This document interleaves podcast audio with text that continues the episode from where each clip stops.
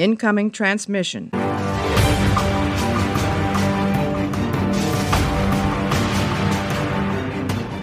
Hallo und herzlich willkommen zu einer neuen Ausgabe Warpcast, diesmal mit einem ganz neuen Themenfeld, was wir hier zu zweit heute besprechen. Bei mir ist der Florian. Grüße nach Österreich. Hallo Florian. Servus zurück nach Deutschland. Und wir zwei, auch wenn wir jetzt nicht nebeneinander sitzen oder uns gegenüber sitzen, begeben uns jetzt geistig in die Taverne, frisch gegründet, ähm, in der Ortschaft Bre in Mittelerde. Zum närrischen Tuck heißt unsere Kneipe. Und da sind auch die anderen Gäste, die sich mittlerweile hinsetzen. Da drüben wird Bier ausgeschenkt. Eine dralle Maid bringt uns Met. Und heute sprechen wir über Fantasy und nicht irgendwelche Fantasy. Wir hatten ja schon lange vor, mal im Warpcast über Fantasy zu sprechen. Und ähm, jetzt ist natürlich eine Frage bei so einem großen Feld, Florian, wo fang, fängt man da bloß an? Ich persönlich denke, es gäbe einige Punkte, bei denen man ansetzen könnte. Mein persönlicher Einstiegspunkt zur Fantasy. Einer von zweien war natürlich der Großmeister J.R.R. Tolkien. Und äh, ja, die erste Lektüre war Der Hobbit. Quasi die Einstiegsdroge. Und, und äh, seitdem mehrfach gelesen. Kann man immer wieder lesen. Ich finde immer wieder irgendwo neue Geschichten. Ich habe, glaub, zwei verschiedene Versionen auch gelesen. Und ja, seit, seit der Hobbit komplett auch dem Werk um Mittelerde und die ganzen anderen Geschichten verfallen, muss man so sagen. Dann mal wieder den Kontakt verloren, aber grundsätzlich immer irgendwo in Berührung geblieben.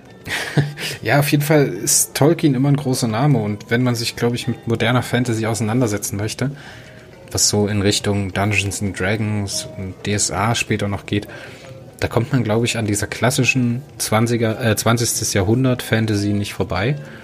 Tolkien. Ja, und über Tolkien und sein Schaffen oder sein Werk soll es zum närrischen Tuck gehen, unserem kleinen neuen Fantasy-Tolkien-Format hier im Warpcast. Und da habe ich äh, unseren angehenden Profi für Tolkien-Wissenschaften auf warpcore.de eingeladen, den Florian. Der möchte sich nämlich auch, oder ist mittlerweile schon ein Artikel online zu dem Thema? Nee, oder? Nein, ist derzeit noch nichts online, sind aber zu den Werken durchaus Artikel geplant. Wir werden vermutlich beim Artikel nicht mit dem Hobbit starten, weil ich den erst kürzlich gelesen habe. Ich werde dann starten mit den Gefährten und mich durch die Trilogie handeln, hang, hangeln, Entschuldigung. Und äh, eventuell dann die neueren Werke, die ja nicht mehr von Tolkien selbst herausgegeben wurden oder, oder fertig geschrieben wurden, sondern von seinem Sohn Christopher. Und äh, da den Fall von Gondolin und Beren und Lüthien und äh, diese Werke besprechen. Was auf keinen Fall äh, möglich sein wird, dazu fehlt mir durchaus die Expertise, dieses eingehende Behandeln der Werke, wie es bei der deutschen Tolkien-Gesellschaft und auch bei den österreichischen Kollegen passiert. Dazu, äh, ja, muss ich ganz ehrlich sagen, fehlt mir die eingehende Motivation. Ich finde das Engagement von den Herrschaften wunderbar. Ich höre den Podcast von den deutschen Kollegen sehr gerne an. Aber das ist dann schon eine Stufe der Professionalität in dieser Tolkien-Wissenschaft, die es gibt, die ich nicht mehr erreichen werde. Dazu lese ich zu gerne auch in anderen Reihen und anderen Werken. ja, auf jeden Fall. Ja, das ist auch wieder so ein Ding, ne? Ich meine, wir können uns lang und breit über Tolkien unterhalten, aber das ist, wie gesagt, mittlerweile auch schon ja, man möchte meinen, auf der einen Seite, ja, der, der zeitgenössischen Geschichte oder der jüngeren Geschichte oder neuere Geschichte, wie man es halt beschreiben möchte, sich mit dem Leben von Tolkien auseinanderzusetzen. Andererseits halt auch ähm, gerade der Antikennachweis in diesen Werken ist natürlich auch sehr, sehr stark. Das ist eine Wissenschaft für sich. Und was wir hier, das Einzige, was wir hier eigentlich tun können, ist unsere Liebe zum Thema ein bisschen zu zelebrieren und uns so ein bisschen zu versuchen, der Thematik zu nähern. Aber sehr, also ich habe jetzt wirklich sehr, also für so einen schmalen Band, ne, ich meine, das hat jetzt knapp 400 Seiten, das Buch, wenn mich nicht alles täuscht. In meiner E-Book-Fassung hatte ich jetzt 400 Seiten, glaube ich, drin. Die Print-Version dürfte ein bisschen schmaler sein. Ähm, der E-Book-Satz ist ja dann doch noch ein bisschen anders. Hatte ich äh, sehr, sehr viel Zeit reingesteckt und selbst mit der sehr, sehr vielen Zeit, die ich da investiert habe, muss ich sagen, habe ich, glaube ich, noch nicht mal den, den, den, die Staubschicht auf der Oberfläche abgewischt. ja, also ich habe viele Sachen davon auch gelesen. Also der Hobbit war jetzt nicht mein erster Berührungspunkt. Mein erster Berührungspunkt war äh, der Herr der Ringe über meine Schwester damals. Grüße an der Stelle, die heute leider nicht dabei sein kann, aber das in Zukunft durchaus noch vorhat, uns hier mal in unserer kleinen Taverne zu besuchen. Ähm, ja, und habe mich dann halt Stück für Stück so durchgearbeitet. Dann hat man später herausgefunden, dass es halt noch eine andere Übersetzung gibt, dass die halt eine vorhergehende Geschichte hat und dass es noch weitere Bücher gibt, dass es sowas wie das Silmarillion überhaupt gibt. Und dann, dann öffnet sich so langsam und knarzend die Tür in dieses eigene Universum von Tolkien und man denkt sich so, wow, Ne? Und im Hobbit hat man dann hier und da die Stellen, wo halt bewusst anscheinend Teile weggelassen werden oder Teile einfach dem, dem Zuhörer oder dem Leser, das ist ja nicht immer ganz klar beim Hobbit, wird das so rausgelassen, um halt diese Geschichte konsumierbar zu halten und halt in dem Medium, wo es stattfindet, zu halten, wo es hingehört. So. Jetzt habe ich mich ein bisschen verhastelt. Ich wollte dich nämlich eigentlich fragen, wie du zu deiner ersten Berührung mit Tolkien und dem ganzen Der Herr der Ringe, Hobbit und so weiter Universum gekommen bist? Naja, grundsätzlich, also ich sag dieses, dieses Thema mit, mit Schwert und Schild und, und Kampf und so weiter, da muss ich an und für sich meinem Vater danken. Da gab's früher in den 50ern so wunderbare, uralte amerikanische Filme, die diesen ganzen englischen Kram aufgearbeitet haben wie äh, Robin Hood und Prinz Eisenherz, wo du, wo du schon sehen kannst, dass das Schwert nicht geschmiedet ist, sondern dass das irgendwie ein, ein lackiertes äh, Holzding ist und so weiter und so fort. Und da war an und für sich der Grundstein gelegt. Das, dieses Zeitalter hat mich fasziniert. und ja, wie gesagt, das sind so richtig, äh, wenn ich mir heutzutage so Fantasy oder, oder die Aufarbeitungen des Mittelalters anschaue, die verfilmt werden, da geht's richtig blutig zu und das waren so richtig unschuldige Filme halt, so, ja, lass uns ins Kino gehen und wir schauen uns den Film an und dann halt, ja, schön und nett und wir waren unterhalten und richtig, also aus der heutigen Zeit gesehen, richtig nette Filmchen, ja. Und da durfte ich dann auch mal abends länger aufbleiben. Und das war an und für sich der Einstieg und dann von dieser Mittelalter-Thematik halt dann auch durch, ja, heutzutage heißt es Peer Groups. Früher waren es einfach die Nachbarsjungs oder oder die die äh, Kollegen in der bei uns heißt es Volksschule ich glaube in Deutschland ist es die äh, Elementarschule oder oder halt so die ersten die ersten vier Schulklassen da ging es dann Grundschule, schon los. genau, ja. Grundschule heißt bei euch. Da gab es dann schon die ersten ähm, Berührungspunkte mit so ja, Geschichtsbüchern, die auch das Thema der Historie thematisiert haben, Sagenbücher.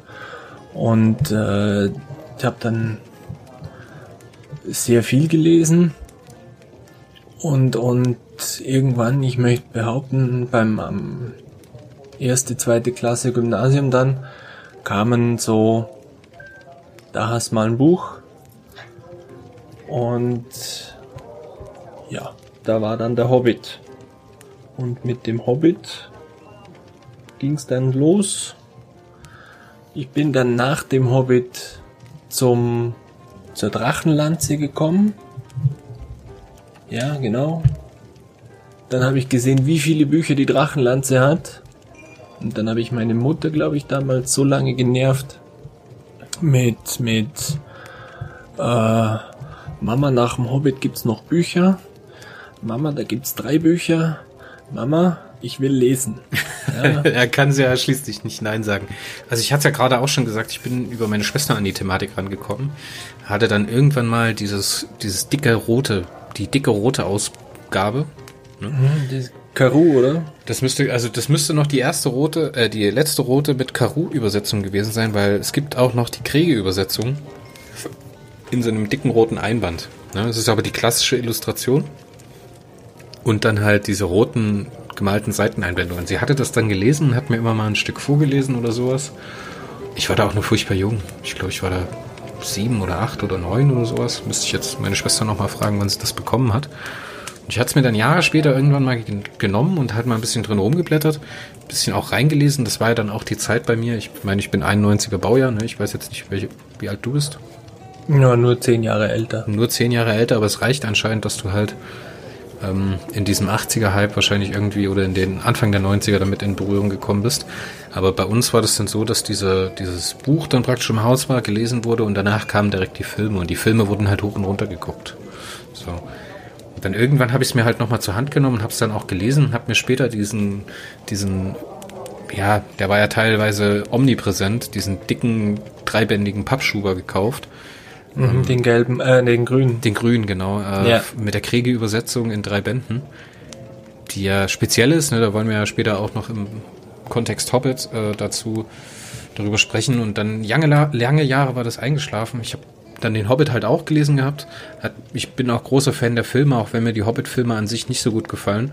Und dann letztes Jahr hat mir meine Frau zum Geburtstag ähm, diese Sammler-Ausgabe von äh, Klett Cotta geschickt mit diesen tollen, tollen dreibändigen in Hardcover, toll aufbereitet nochmal.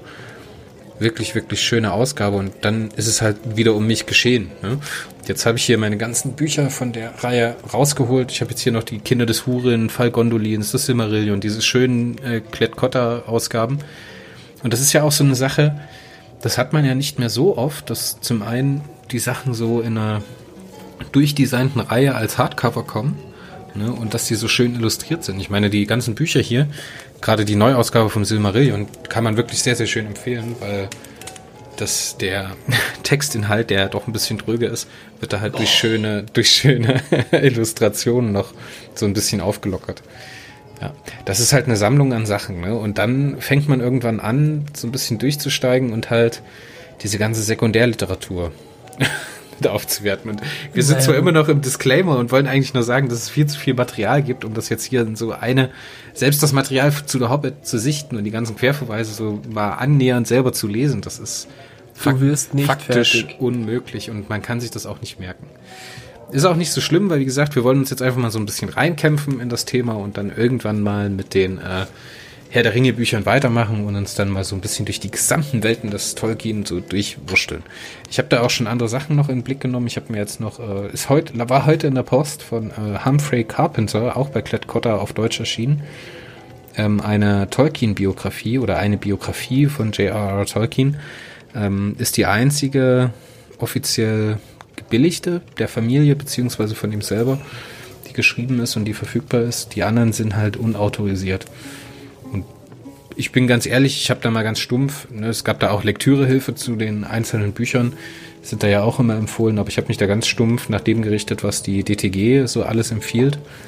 Und da ist halt diese Biografie mit oben drauf. Und es gibt da noch so einen fantastischen äh, Companion in drei Bänden, der aber halt ein Heidengeld kostet und selber nochmal, keine Ahnung, 2000 Seiten sind.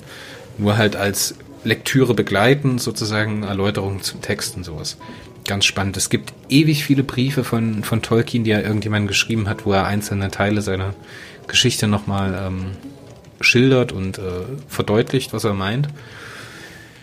Aber um diese ganze Komplexität zu äh, bekämpfen, widmen wir uns heute bloß dem Hobbit. Und zwar bloß dem, was zwischen den beiden Buchdeckeln ist. Das heißt, wir ignorieren die Verfilmung. Schritt eins. wir ignorieren die Filme. Wir ignorieren das, was ähm, im Herr der Ringe weitergeht, weil das wollen wir uns aufheben für die anderen Podcasts. Also ihr werdet jetzt nicht unbedingt eine ganze Lebensgeschichte von Bilbo hören oder eine Lebensgeschichte von Gandalf oder sowas. Wir werden, denke ich, ein bisschen drauf eingehen, wo die einzelnen Charaktere herkommen, gerade auch Gandalf, was sehr interessant ist. Und ähm, lass uns einfach reinstarten, oder? Ich würde sagen, wir gehen jetzt einfach durch und lass uns jetzt hier nicht noch großartig Vorrede leisten. Wir haben diesmal, wir haben diesmal keine wirkliche Gliederung geschrieben, dass wir uns jetzt sagen, wir arbeiten uns jetzt an der Gliederung voran. Wir werden so ungefähr in dem Format weitermachen, dass wir jetzt erstmal über Allgemeines sprechen und uns dann zur Geschichte des Buches und zur Geschichte des Buches in deutscher Sprache, ne, was da so entstanden ist, ähm, dass wir über den Hobbit in der DDR sprechen, über die unterschiedlichen äh, Übersetzungen. Ähm, noch kurz über Tolkien, so ein bisschen anderes seiner Lebensgeschichte und seiner, seiner Welt Mittelerde, ne? oder der Welt um Mittelerde. Dann äh, ganz kurz durch die Charaktere gehen, die Handlung besprechen und dann äh, am Ende noch so ein bisschen versuchen, ne? so ein paar mythologische Bezüge zu klären, die halt hier und da mit auftauchen und immer wieder bei Tolkien mit drin sind. Aber lass uns einfach mal einsteigen. Ich glaube, sonst wird das ja alles nichts. sonst finden wir kein Ende. Ja. Der Hobbit an sich ist ja eine Geschichte, die eigentlich von J.R.R. Tolkien, also John Ronald Rule Tolkien, für seine Kinder geschrieben wurde. Man sagt so, ja, es stellt ein Kinderbuch dar. Das funktioniert für mich nicht ganz so, weil teilweise Themen drin sind, die man heutzutage nicht mehr unter einem Kinderbuch ähm, verstehen würde. Ich würde das eher als, als äh, Abenteuergeschichte für junge Erwachsene oder für so früher in den 90ern hat man, glaube ich, gesagt, Bildungsroman, so den man halt liest als Heranwachsender oder heutzutage würde man wahrscheinlich sagen Young Adult. Würde ich, würde ich genauso unterschreiben. Da sind doch äh, einige Abschnitte drin, die ich jetzt meinen Kindern vor dem zwölften Lebensjahr nicht zumuten würde. Das sind jetzt aber meine, meine Sichtweise ist es. Weil solche Themen wie das mit dem, mit den Spinnen, ja, da Fall, könnte es Fall. passieren, dass du irgendwo was triggerst, wo das Kind dann halt Albträume hat. Oder, oder äh, wenn das Kind übermäßig Fantasie hat, wie es jetzt meine Große zum Beispiel hat, die würde alleine schon von dieser Drachengeschichte im, im einsamen Berg, würde die vermutlich nicht so gut schlafen. Wenn sie das jetzt schon konsumieren dürfte oder könnte. Das ist sowieso so ein Thema, was man heutzutage seinen Kindern so zum Lesen gibt. Wir sind ja beide in dem, in der glücklichen Situation, Papa in einer, in der einen oder anderen Art und Weise zu sein. Ähm, unser Großer, acht Jahre, ne, der hat jetzt, ist gerade jetzt am siebten Teil von Harry Potter. Die hat er jetzt innerhalb von, keine Ahnung, anderth, also seit Anfang 2020 ist er da aktiv am Lesen, hatte die jetzt alle durchgeschrotet und ab dem vierten haben wir so gesagt, Mensch, ist das jetzt nicht ein bisschen zu hart für ihn, weißt du? Weil dann geht's ja durchaus um angewandte Gewalt vom einen gegen den anderen. So, und halt nicht nur so.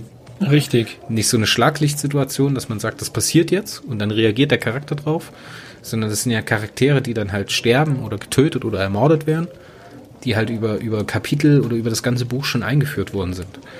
Das ist halt wirklich so eine Sache, es funktioniert gut. Er steckt, also er, er arbeitet es gut auf. Er redet mit uns darüber, dass ihn das halt bewegt. Und jetzt war er halt, ich muss jetzt einen kleinen Spoiler für Harry Potter bringen, war er halt am Ende des dritten, äh, des sechsten Romans, kommt nach unten abends gelaufen, er durfte noch lesen, knallt uns den Roman auf den Tisch, zeigt mit dem Finger drauf und fragt uns so, stimmt das jetzt wirklich? Am Ende des sechsten Teils stirbt Albus Dumbledore und er zeigt mit dem Finger drauf, stimmt das, stimmt das jetzt wirklich?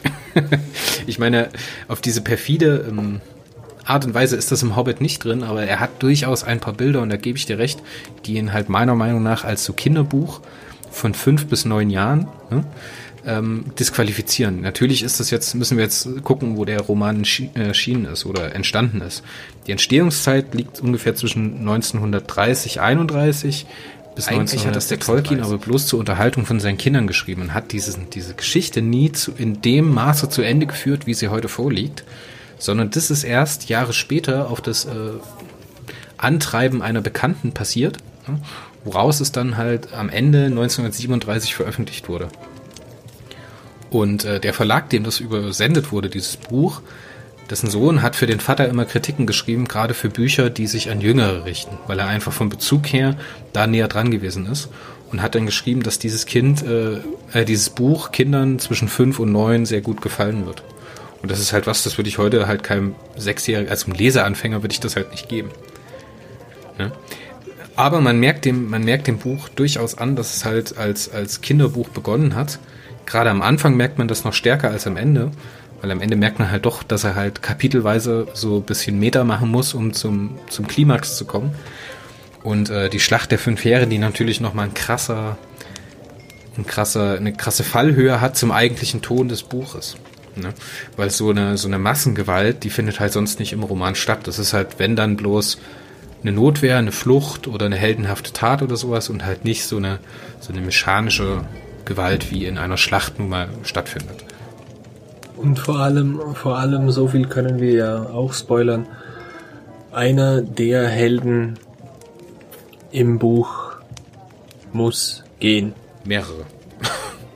Naja, ich sage jetzt einmal für mich, für mich dieser, dieser Charakter, zu dem wir später auch noch kommen, dieser Charakter des Thorin, ja, ist an und für sich ein, ein tragender Charakter und, und dass der gehen muss, das kann dann schon. Also da ging es mir damals, wie es mir in der Lektüre von ähm, wie heißt's, das Lied von Eis und Feuer später ging, immer wenn ich mir dachte, ja, jetzt habe ich einen Charakter, der mir gefällt, zack, weg. Echt, hat er gefallen? Also mir war der, immer, mir war der immer sehr unsympathisch. Aber komm, da, da kommen wir später kommen dazu. wir später dazu. ja, was ich noch sagen wollte zum Thema Kinderbuch. Ich finde, man, man kann sich vorstellen, wie mit dem Buch, also gerade wenn man so die Kapitel zueinander sieht, ne, gerade am Anfang, die ersten Kapitel, gerade so bis, glaube ich, als sie den Düsterwald verlassen. Danach fasert, zerfasert so ein bisschen von der Kapitelstruktur. Eignet sich ein Kapitel immer als Erzählgeschichte für einen Abend ins Bett bringen. Weißt du, was ich meine? Ja. Ne? Und ich finde, so ist es auch geschrieben. Und es ist halt dazu geschrieben, so wie es jetzt hier vorliegt. In den, ich, wie gesagt, ich kenne jetzt aktiv bloß die deutsche Übersetzung. Ich habe die englischen Originaltext bloß in Auszügen gelesen. Ähm, eignet es sich sehr als Erzählgeschichte. Und so vom Stil her und von der Art der Erzählung. Man merkt ja auch immer, wie der Tolkien in einzelnen Teilen die vierte Wand durchbricht und halt direkt seine Kinder anspricht. Ne? Wie ihr ja bereits erfahren habt oder wie ihr noch sehen werdet, ist die Geschichte noch nicht zu Ende. Das macht er ja recht häufig und das, das drängt sich mir so auf, dass das ja eigentlich nicht als, als Roman gedacht war, sondern dass das halt so ein, so ein, so ein Lesebuch ist. So ein Lesebuch, wo du am, am Bett von deinem Kleinen sitzt, ne, mit einem aufgeschlagenen Buch auf dem Schoß und halt das eine Kapitel als kleine Geschichte zusammen mit ihm erlebst. So. Genau. Man hat auch durchaus in der Konstruktion von den Charakteren zueinander, da kommen wir später auch noch mit dahin, mit diesem Bilbo Beutlin. Ne? Ich meine, wenn du Kindern eine Geschichte erzählst und ein Zauberer kommt ins Dorf und fragt dich, ob du ein Abenteuer erleben willst. Und was der Bilbo dann macht, ist so, hm, Nein, will ich nicht. Mit Abenteuern wollen wir nichts zu tun haben. Und da sehe ich schon meinen Großen sagen, was, Abenteuer, da bin ich doch voll dabei. Hier, nimm mich mit Gandalf, ne? Also das, ich finde, das spielt so schön mit dem Erwartungsbild von Kindern an eine Geschichte. Oder zumindest kann ich das noch nachvollziehen aus meiner Jugend, wäre ich genauso gewesen. Ich weiß jetzt nicht, wie es heute ist. Ich habe es, wie gesagt, noch nicht an meinem Kleinen ausprobiert. naja, ich muss, ich muss sagen, dieser, dieser Einstieg, dieses Zurückhaltende, da kann ich wirklich irgendwo, ich sage jetzt, meine, meine kleine Tochter irgendwo identifizieren, die zuerst, wenn was Neues auf sie zukommt, immer etwas skeptisch ist, eine leicht ablehnende Haltung hat. Das hat die große nicht mehr. Aber die kleine ist immer noch so, jetzt muss ich zuerst schauen, was passiert da, was kommt da auf mich zu. Und ganz egal, welcher Blödsinn dann später rauskommt, sie ist dabei. Und genauso kommt mir dieser Einstieg in die Geschichte vor. So dieses eben auch, weil Kindergeschichte, so quasi die Hobbits sind ja auch kleiner und Gandalf ist ja normal groß, sage ich jetzt mal so diese dieses vergleichbare Kind zu Elternteil oder oder Kind zu Onkel Tante oder oder Kind zu Opa Oma äh, und dann kommt der Opa halt und sagt, hey, komm, wir machen was miteinander. Und dann das Kind so, oh, nee, ist gerade so gemütlich hier und eigentlich will ich gar nicht weg und nee, lass mal. Ja, aber diese Biedermeier im Charakter Bilbo, der ist schon ganz stark, ne? Und das ist ja auch so auf die Lebenswelt oder auf die Realität von Kindern zugeschnitten.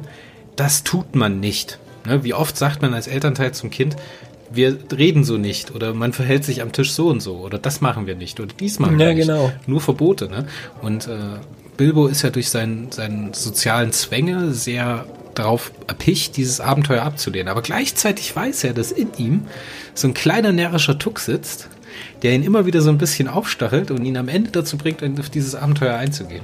So, da, da findet man sich ja als Kind, wie, oder kann ich gut nachvollziehen, dass man sich heutzutage auch noch als Kind nach, verstanden fühlt. In einer Art und Weise. Aber wie gesagt, das, es funktioniert als Kinderbuch, ist aber von der Materie und wie es, wie es Gewalt thematisiert, wie es Geschlechterbilder thematisiert, wie es, ähm, ja, das ist auch immer so ein Vorwurf, den man bei Tolkien hier und da mal wieder liest, dass es dieses, diesen, es klingt jetzt furchtbar, aber diesen rassisch-völkischen Anspruch hat. Weißt du, dass es halt ganz klar verkettet, ähm, gewisse, gewisse Zugehörigkeit zu einem, zu einem Volk der Elben oder der Zwerge mit gewissen Charaktereigenschaften. Ne? Dass es halt keine Ambivalenz da großartig gibt. Klar gibt's hier und da immer ein paar Ausreißer, aber die müssen halt schwer erkämpft werden. Und ansonsten bei Tolkien sagt man immer, ein Ork ist immer ein Ork und ein Uruk ist immer ein Uruk. Der wurde gezüchtet. Ne? Mhm. Und solche Begriffe fallen da. Und ähm, man muss halt auch sehen, in welcher Zeit das geschrieben wurde, denke ich mal. Das war ja noch eine Zeit des Commonwealths, ne? Und Tolkien als Brite ist ja in einer Realität groß geworden, die noch ganz anders gewesen ist.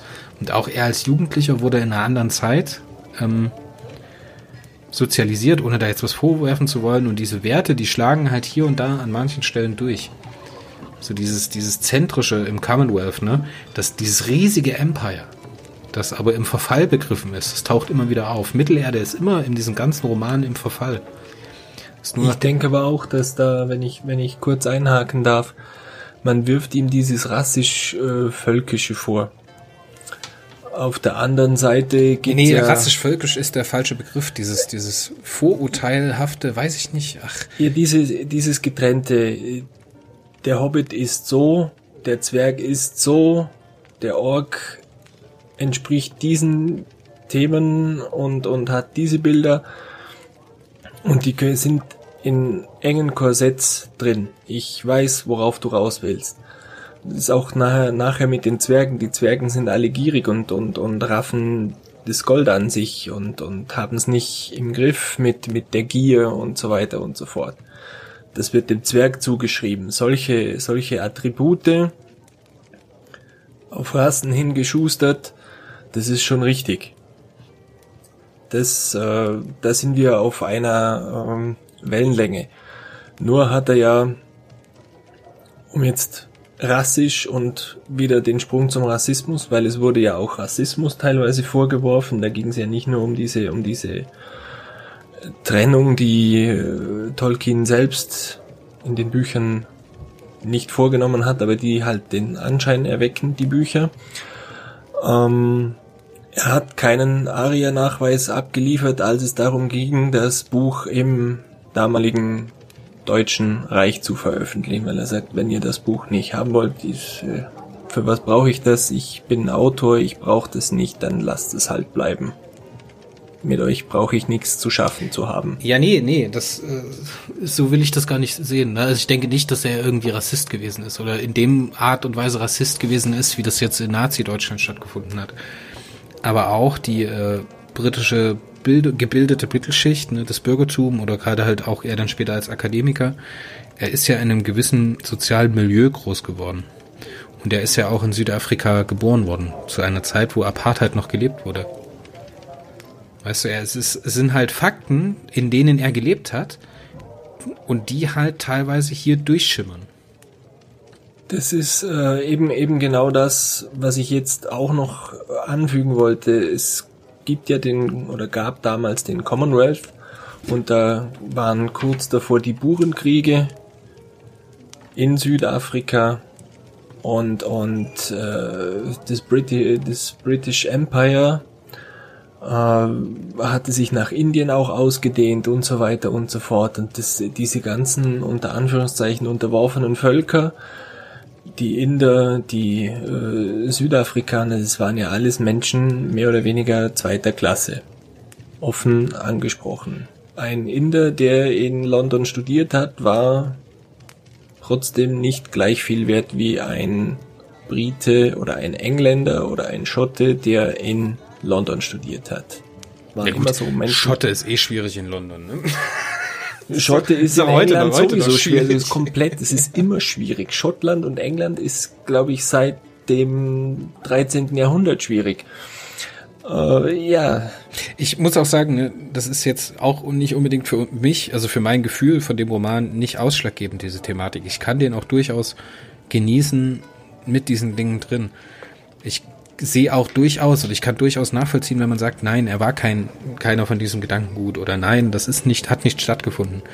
Aber trotzdem werden bestimmte Begriffe benutzt und trotzdem werden bestimmte Konzepte bemüht und trotzdem werden bestimmte Sinnzusammenhänge gebildet, wie die freien Völker des Westens, die mhm. Orks Richtig. als die Orks als äh, gezüchtete, die Feind alles Lebens sind. Ne? Ähm, und da muss ich, da muss ich ehrlich sagen, ne, das sind halt einfach so Sachen, die, die triggern bei mir, gerade aus der Perspektive 2021. In den letzten zehn Jahren hatte sich das ja alles nochmal viel, viel mehr beschleunigt, diese ganze Dynamik. Ähm, das triggert bei mir einfach einen gewissen, gewissen Abscheu. Weißt du, was ich meine? Das ist ähnlich wie mit den, mit den frühen Periodenheften. Und wenn wir jetzt teilweise auf die, auf die ähm, Übersetzungen, ne, da will ich ja als nächstes drauf hin, auf die mhm. Übersetzung kommen, dann haben wir trotzdem eine Übersetzung, die in 1957 verwirklicht wurde. Von jemandem, nämlich Walter Scherf, der äh, ein unfassbarer Humanist gewesen ist. Ne? Der hat eine, eine Vita, die ist unfassbar. Der war Akademiker, der war toller Mensch. Ich habe über den gelesen und ich habe einfach gesagt, Mann, was für ein toller Typ. Und ich würde dem niemals, nicht mit einem Wimpern, so ein Gedankengut zusprechen. Aber trotzdem findet er diese Vokabeln und legt sie in diese Übersetzung rein. Und dann muss ich halt sagen, ja, es mag vielleicht nicht faktisch richtig sein, dass dieses Gedankengut da drin ist, aber durch die, durch das Vokabular und durch die Sprache wird das halt trotzdem transportiert. Und das ist so. Das lässt sich für mich auch nicht wegdiskutieren. Schau, und da, da sind wir jetzt, ich sage jetzt, wir sind nicht die anvisierte Zielgruppe. Wir sind alte Säcke. Wir haben eine gewisse Lebenserfahrung, wir haben gewisse Wertgefüge uns, uns erarbeitet und uns aufgebaut, die wir auch versuchen unseren Kindern weiterzugeben. Das unterstelle ich dir jetzt. Und ich würde gerne bei jedem Mal neu lesen an den Hobbit so herangehen, wie ich es beim ersten Mal getan habe. Ja, aber genau Nämlich darin... vollkommen unvoreingenommen einfach die Geschichte auf mich zu wirken zu lassen. Du wirst reingezogen in das Buch und du, mir ist es so gegangen damals, ich habe das Buch gefressen. Da hatte ich aber den Zusammenhang mit diesen rassisch-völkischen Themen hatte ich da noch nicht. Da ging es für mich einfach um Zwerge und um einen Hobbit, der den Zwergen hilft. Und es geht um Gold und es geht um einen Drachen und alles ist schick und alles da gibt's ab und zu Action und dann kommen sie wieder in eine Klemme und am Schluss äh, Happy End. So. Und jetzt habe ich diesen und das äh, nicht falsch verstehen, jetzt habe ich diesen verkopften Zugang mit, ah ja, da und äh, da dieses Vokabular und da das hätte man anders. Aber nee, nee, nee verstehe mich nicht falsch. Ich will noch einen Punkt machen und dann möchte ich diese ganze Thematik auch einfach abbinden, weil ich glaube, das ist immer sehr, sehr subjektiv, dieses Empfinden. Und ich bin absolut bei dir, was du sagst. Ich würde auch gerne mich jedes Mal wieder blitzdingsen und so tolle Sachen einfach wieder neu entdecken ne, und neue hineinstarten. Es gibt auch Videospiele, die will ich einfach nur aus meinem Kopf löschen und nochmal von vorne für mich erschließen. Mhm. Jetzt, jetzt stell dir aber vor, du, du du hast diese Geschichte. Und nenn mir jetzt in dieser Geschichte bitte eine Frau, die vorkommt. Geht nicht. Gibt keine. Nenn mir bitte die, äh, die Schicks also diejenigen, die das Schicksal von Mittelerde tragen in diesem Roman. Das Schicksal von Mittelerde trägt der alte graue Zauberer. Der alte graue Zauberer. Wir haben Elrond, wir haben Thorin, wir haben Dain, wir haben. Naja, ich würde jetzt. Das sind, das sind alles, erstens alles Weiße, Mid-Age und es sind keine. Es ist nichts, was ausbricht. Weißt du, es ist, ist keine Diversität drin. Im Vorbeigehen hättest du den Bilbo Beutlin auch mit den Zwergen verwechseln können. Der einzige Unterschied ist, dass er ein Stück kleiner ist und kein, äh, kein, kein, äh, ein Stück größer ist und kein Bart hat. So. Und Haare auf den Füßen. Und Haare auf den Füßen, klar. Aber wie wirkt das auf ein Kind oder auf ein Kind von fünf bis neun Jahren? Das in, meinetwegen dieses Kind sieht diesen Roman und sagt, das ist jetzt was, das bleibt bei mir, das habe ich in meinem Kopf, das ist total groß für mich. Und in dieser Welt existieren aber bestimmte Dinge nicht, mit denen sich das Kind heutzutage auseinandersetzen muss. Und ich weiß halt nicht, ob das halt wirklich so gut ist, wenn man dem Kind das zumutet. So, das ist jetzt wieder nur meine persönliche Meinung. Ich will, ich würde sagen, wir binden das Thema einfach an der Stelle ab und machen ein bisschen weiter, bevor ich Schau, zu den. Bei uns, es gab früher im österreichischen Rundfunk eine Fernsehsendung, da ging es um Bücher. Da hieß es immer, Lesen ist Abenteuer im Kopf. Und genau so gehen, glaube ich, Kinder an so Bücher ran. Durch das, dass die Kinder jetzt anders aufwachsen in einer viel äh, diverseren Gesellschaft. Es gibt bei meiner Tochter im Kindergarten gibt's äh, zwei Kinder mit dunklerer Hautfarbe. Es gibt diverse Kinder mit anderer Herkunft bei den Eltern, sage ich jetzt mal so. Die Kinder werden jetzt schon anders an gewisse Themen herangeführt. Und wenn das Kind jetzt seinen Spiegel der Gesellschaft, wie er jetzt ist, sprich mit dieser Vielfalt schon im Kindergarten, auf das Buch legt, dann kann, und das unterstelle ich jetzt zum Beispiel meiner Tochter, dann hat die halt im Kopf, dass vielleicht Fili oder Kili einen dunkleren Teint hat. Oder dass Ombur von mir aus nicht dem Bild entspricht, das Tolkien malen will. Es ist immer auch die Aus meine, meine Sozialisierung, das muss ich auch wieder dazu sagen, wir hatten bei uns im Kindergarten einen oder zwei Kinder mit äh, türkischem äh, Hintergrund.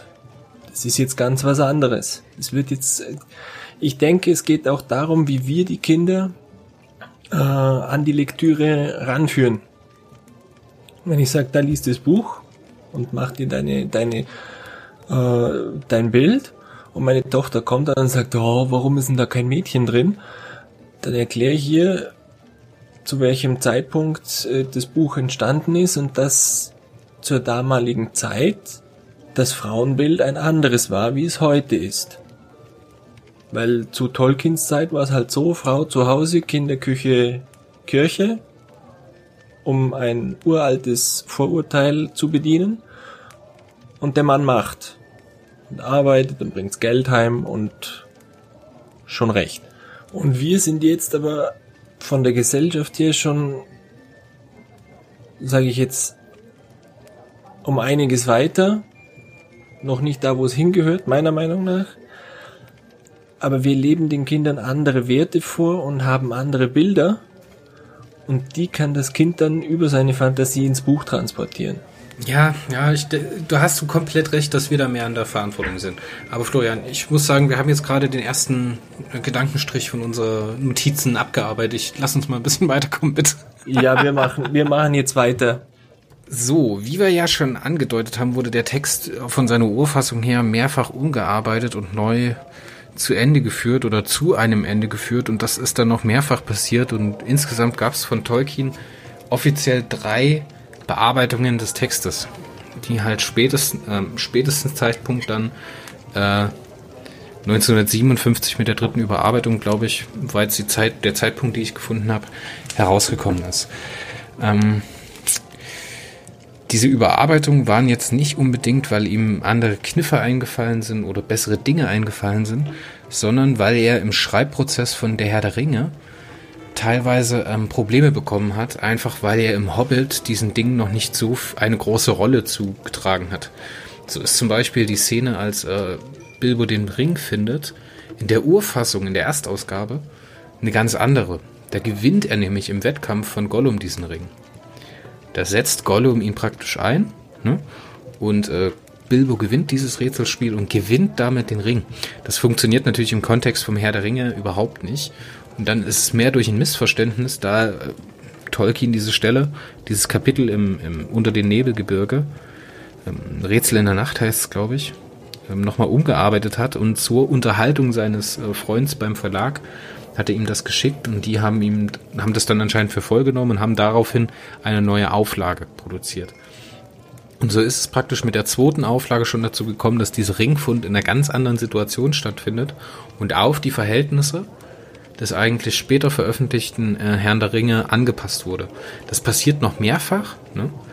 Gerade am Ende merkt man das, dass hier viele Dinge mit reingepackt sind. Gerade mit dem, äh, mit dem Geisterbeschwörer aus Dol Guldur, ne? dieser Festung oder diesem Hexerturm im, im Süden des Düsterwaldes. Das passiert dann häufiger, die sich aber in der deutschen Übersetzung erst zeitverzögert niederschlägt. Weil erst mit der Neuübersetzung von 1997 zum Beispiel sind teilweise diese Änderungen mit dabei. Auch ist teilweise nicht jede Änderung, die Tolkien noch selbst am Roman vorgenommen hat, in den überarbeiteten deutschen Übersetzungen mit drin. Ne? Also kann man nicht sagen, dass der Text heutzutage, wie er im Englischen vorliegt, vom Sinngehalt her exakt derselbe ist, wie er im Deutschen vorliegt, nur halt eine Variation in der Übersetzung ist. Was ehrlich gesagt eine sehr spannende Sache ist. Und man sieht, dass zu Lebzeiten von Tolkien und von seinem Sohn Christopher, der an diesem Thema gearbeitet hat und an den Büchern, halt sehr viel passiert ist mit den Geschichten. Man sollte. Ja, man muss, man muss ja auch dazu sagen, was mich einfach fasziniert an der ganzen Geschichte, ganz egal, wo sie anfängt und, und wo sie aufhört, äh, jetzt nicht nur den Hobbit isoliert zu betrachten, sondern, sondern alles, was ich bis jetzt gelesen habe, was der Mann da geleistet hat an, an äh, Hirnarbeit, sich das ganze Thema auszudenken und dann noch dies äh, Silmarillion zu schreiben, da denke ich mir schon, dass da ab und zu auch, ach nee, oh, so gefällt's mir dann doch nicht, jetzt schreibe ich das Kapitel um, damit's hinten raus wieder eine rundere Geschichte gibt. Wenn du ein Werk in der Größe hast, und ich vermute, dass beim Schreiben des Hobbit schon viel vom Herr der Ringe im Kopf war. Und auch viel von der Welt um Na, Herr der Ringe. Nee, nee, nee. Vorsicht. Also, ich lasse mich das nochmal ganz kurz darstellen, nur der Vollständigkeit halber, weil ich nicht weiß, inwieweit du, in wie tief du da in dieser Richtung recherchiert hattest. Der äh, J.R.R. Tolkien war Professor für, wie sagt man dazu, altenglische Sprache, ne? also Sprachwissenschaftler, ja, überhaupt alte Sprachen, glaube ich. Alte Sprachen und er in Schulzeiten hat er angefangen, sich selber Sprachen auszudenken. Der hat da teilweise gälische Akzente mit reingenommen, ähm, keltische Akzente oder Wortfetzen, mittelhochdeutsche Wortfetzen. So stammt zum Beispiel der Begriff Smaug, ne, was für uns ganz normal ist, auszusprechen. Smaug, A-U, ne, Au und G, also ein, ein weicher Konsonant am Ende. Das ist ja für die, für die Briten heutzutage schwer auszusprechen, weil die halt automatisch Smoke sagen wollen. Das funktioniert aber hier nicht, weil dieser Wortstamm aus dem Germanischen stammt. So, und mit dieser Sprache, die er entwickelt hat, das sogenannte Quenya, ne, was die Grundlage der hochelbischen Sprache ist. Und vor diesem Hintergrund für seine Sprachen hat er angefangen, Geschichten zu entwickeln.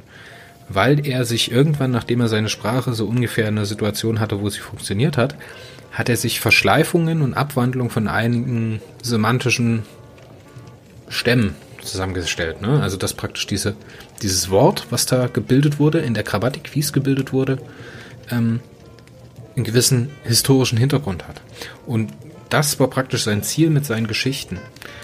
Jetzt beginnt er 1913, vor Ausbruch des Ersten Weltkrieges und vor seinem eigentlichen Kriegseinsatz, schon äh, die jüngsten Fragmente, die ordnet man heutzutage den Kinder Hurins zu, ähm, zu schreiben und beginnt äh, 1916 bis 1917, so kann man sagen, sind die jüngsten Fragmente. Das schreibt äh, Christopher Tolkien im Vorwort zum Silmarillion, der die finale Bearbeitung da gemacht hat. ähm, schreibt er die jüngsten Fragmente vom Silmarillion. Und diese Geschichte, die er da geschrieben hat in der Hobbit, das ist eine Geschichte in dieser Welt. Man kann sagen, dass die Welt vorher schon existiert hat, dass die Entwicklung des dritten Zeitalters aber genau in dieser Zeit entstanden sind. Oder also die Kerngeschichten. Und der Herr der Ringe war eigentlich gedacht als Fortsetzungsgeschichte zum kleinen Hobbit. Hat sich dann aber Stück für Stück weiter ausgearbeitet. Halt ganz klar in diesem Reisemotiv, wie auch schon der Hobbit geschrieben ist. Ne?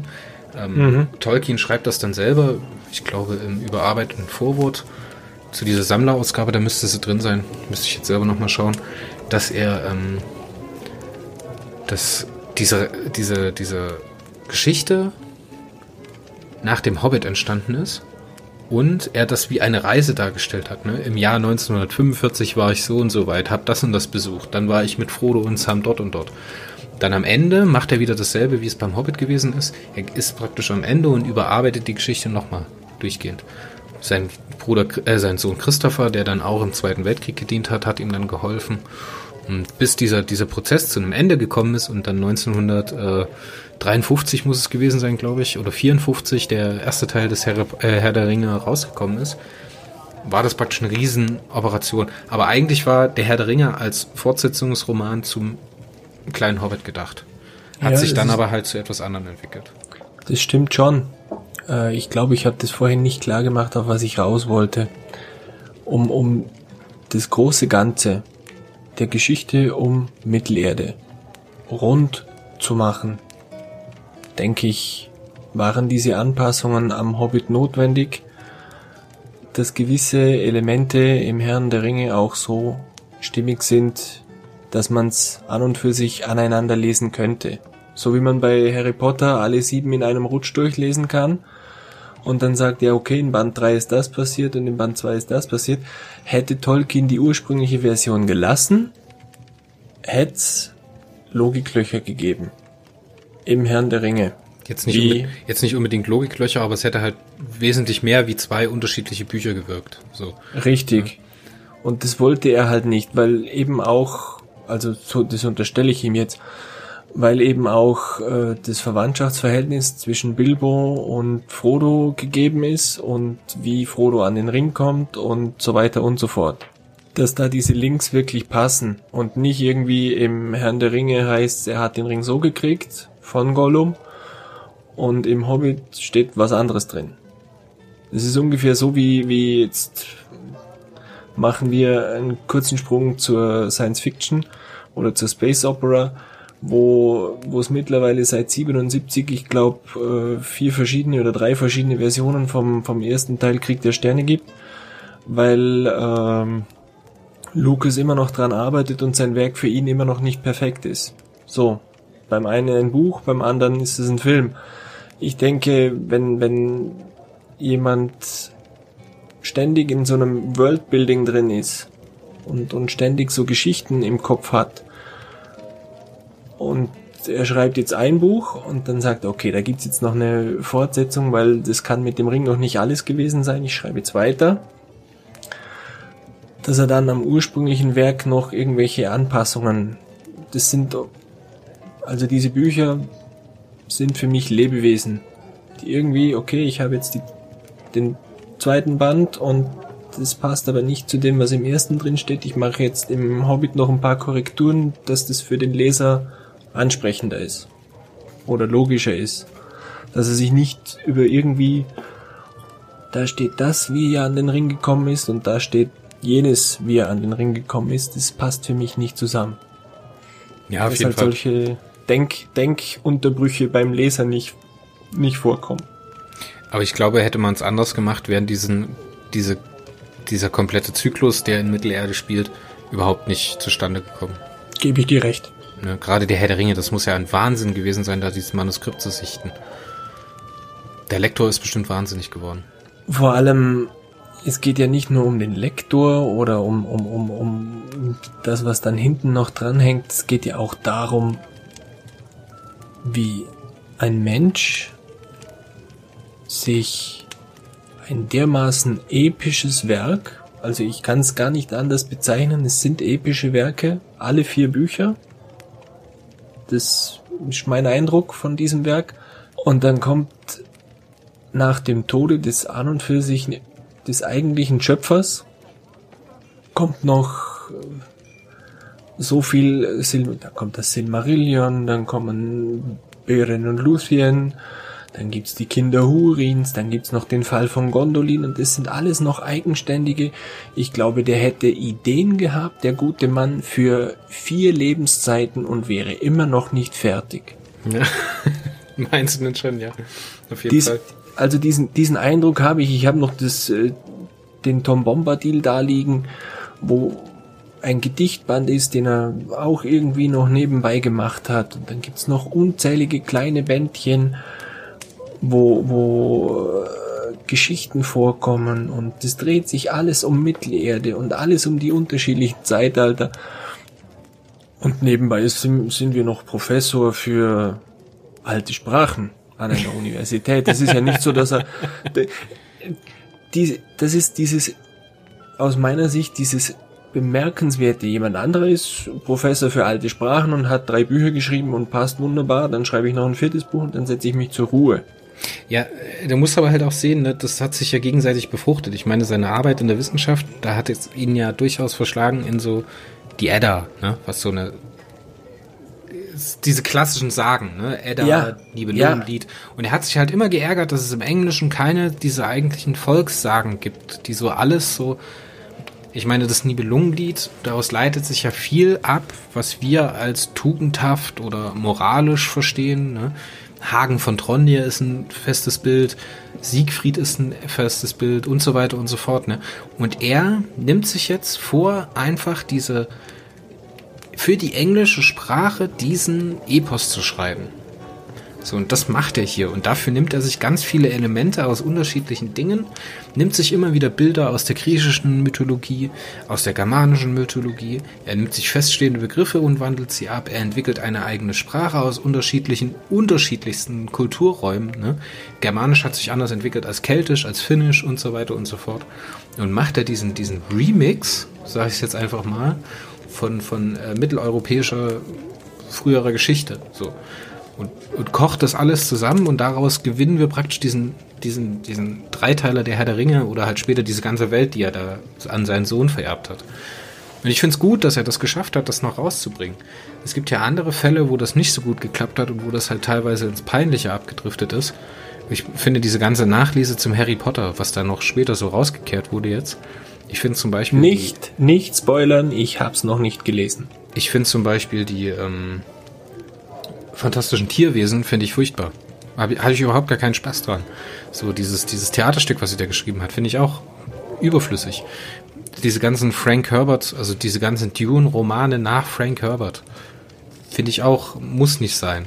Die ganze Nachlese, die in solchen Sachen wie Blade Runner gemacht wurden, dass da noch Romanfortsetzungen gemacht worden sind, das macht alles keinen Sinn. Aber ich habe das Gefühl, bei Tolkien, wenn du was in die Hand nimmst dann bettest sich das so schön ein und das, das erweitert nochmal diesen ganzen Drive. Und das finde ich ehrlich gesagt ganz, ganz, ganz, ganz stark. Weißt du denn, wie der Hobbit eigentlich gestartet ist oder wo der begonnen hat? Nein, muss ich ganz ehrlich sagen, das weiß ich nicht. Als Professor in Oxford hat der Tolkien irgendwann mal Arbeiten seiner Studenten korrigiert. Und in einer Arbeit eines Studenten war ein bisschen gelangweilt und er lag zwischen den Seiten, die beschrieben waren, eine leere Seite. Und da er sich gelangweilt hat beim Korrigieren, hat er auf diese Seite geschrieben, in einem Loch im Boden, da lebte ein Hobbit. Und da ist praktisch, this is the beginning. Mit diesem Satz, den er einfach irgendwo draufgemalt hat. Und das finde ich so schön, dass aus diesem Satz dann sowas wird. Das finde ich fantastisch. Und genau sowas musst, musst du können. Da für mich ist äh, das Grandiose an Tolkien, dass er es geschafft hat, abgeschlossene Geschichten zu kreieren. Ich kann den Hobbit hernehmen, ich kann Tom Bombadil hernehmen, ich kann die Gefährten hernehmen, kann das lesen und sage, okay, nach die Gefährten muss ich jetzt noch den zweiten Band lesen, ich muss den Herr der Ringe fertig lesen, aber wenn ich die drei Bücher habe, ich brauche keinen Kontakt zu anderen Büchern von Tolkien. Ich habe den Herr der Ringe gelesen, ich habe eine abgeschlossene Geschichte. Wenn es mich interessiert, Vorgeschichte gibt's noch den Hobbit. Aber ich muss jetzt nicht den Fall von Gondolin lesen. Ich muss jetzt nicht lesen äh, Beren und Luthien und ich muss nicht lesen ähm, Die Kinder Hurins. Das sind alles noch so Nebenschauplätze, sage ich. Ja, Nebenschauplätze ist eigentlich auch falsch, weil das sind, ich meine, wenn man sich das auf den Zeitstrahl legt, diese einzelnen Zeitalter, wir sprechen ja immer von drei Zeitaltern, eigentlich gibt's mindestens mal fünf. Und diese einzelnen Zeitalter erstrecken sich über tausende Jahre und selbst dieses kleine dritte Zeitalter, was praktisch im vierten Zeitalter, dem Zeitalter der Menschen beginnt, mit dem Ende der Trilogie der Herr der Ringe, sind schon tausende Jahre vergangen, als die Geschichte eigentlich losgeht. Richtig. Und das, wer weiß, was noch gewesen wäre, wenn jetzt, wie gesagt, zwei Leben, drei Leben Tolkien zur Verfügung gestanden hätten. Es was der noch alles rausgehauen hätte. Anders, anders jetzt aktuell eben wieder das Lied von Eis und Feuer. Da warten die Menschen seit Jahren auf den Abschlussband und es wird ja schon gemunkelt, dass er gar nicht mehr weiß, welche Fäden sich irgendwo zerfranst haben. Das hat er doch, also ganz ehrlich, dieses ganze, dieser ganze Hype um Eis und Feuer, das geht mir so auf die Nerven. Ich habe ich hab die Serie gesehen, fand sie gut. Die ersten paar Staffeln sind einfach gut. Das ist gutes Fernsehen, gute Unterhaltung. Dann habe ich die Bücher gelesen und dann irgendwann fängt er an, im vierten oder dritten äh, deutschen Band, die sind ja nochmal anders erschienen, ne? die wurden ja dann nochmal geteilt. Mhm, fängt geteilt, er, genau. Fängt er im Vorwort an zu schreiben, dass er sich halt hier keiner Chronologie mehr sicher sein kann.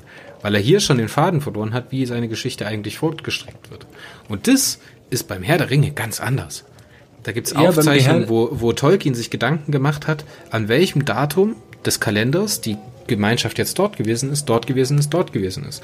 Natürlich überlappen sich die einzelnen Kapitel und Erzählstränge. Das ist ja überhaupt nicht schlimm. Das, das, funktioniert auf eine Art und Weise, wo sich das halt auch überlappen kann. Ne?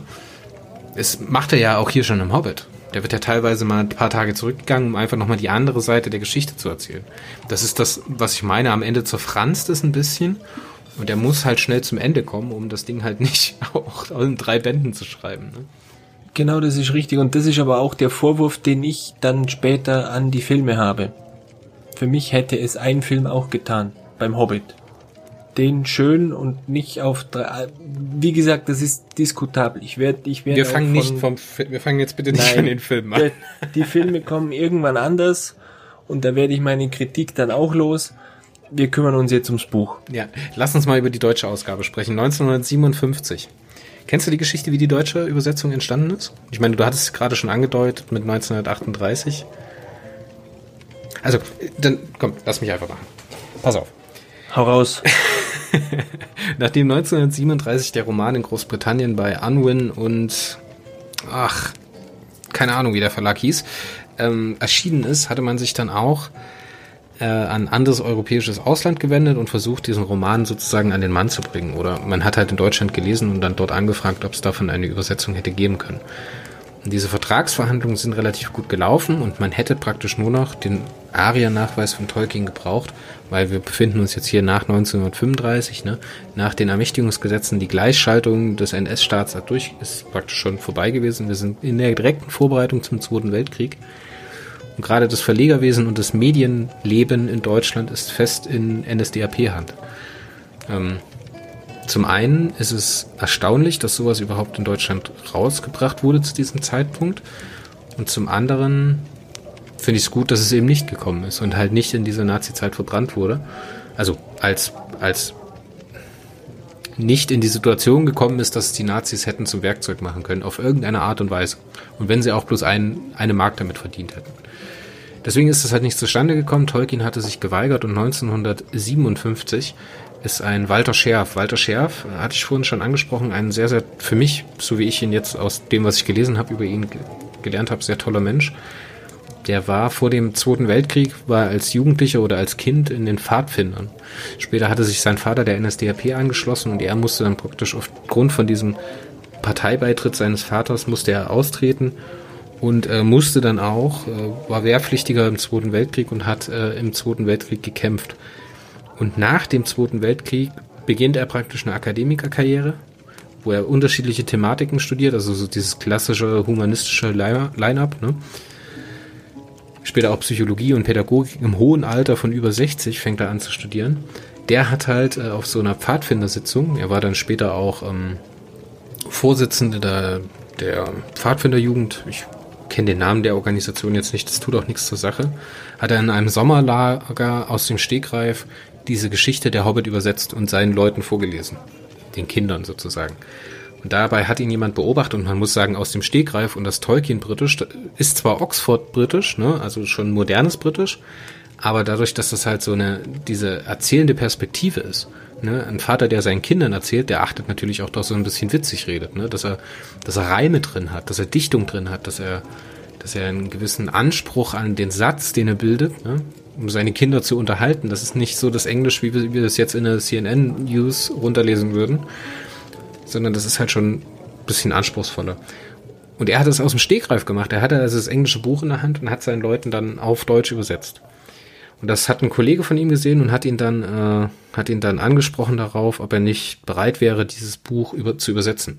Das war 1957 und er antwortete dann, nein, eigentlich ist mein Französisch viel besser, also wenn, dann übersetze ich doch ein französisches Buch anstatt ein englisches. Ja, aber Annie Winnie Walkie diese deutsche Übersetzung ist dann passiert und ist 1957 auch erschienen.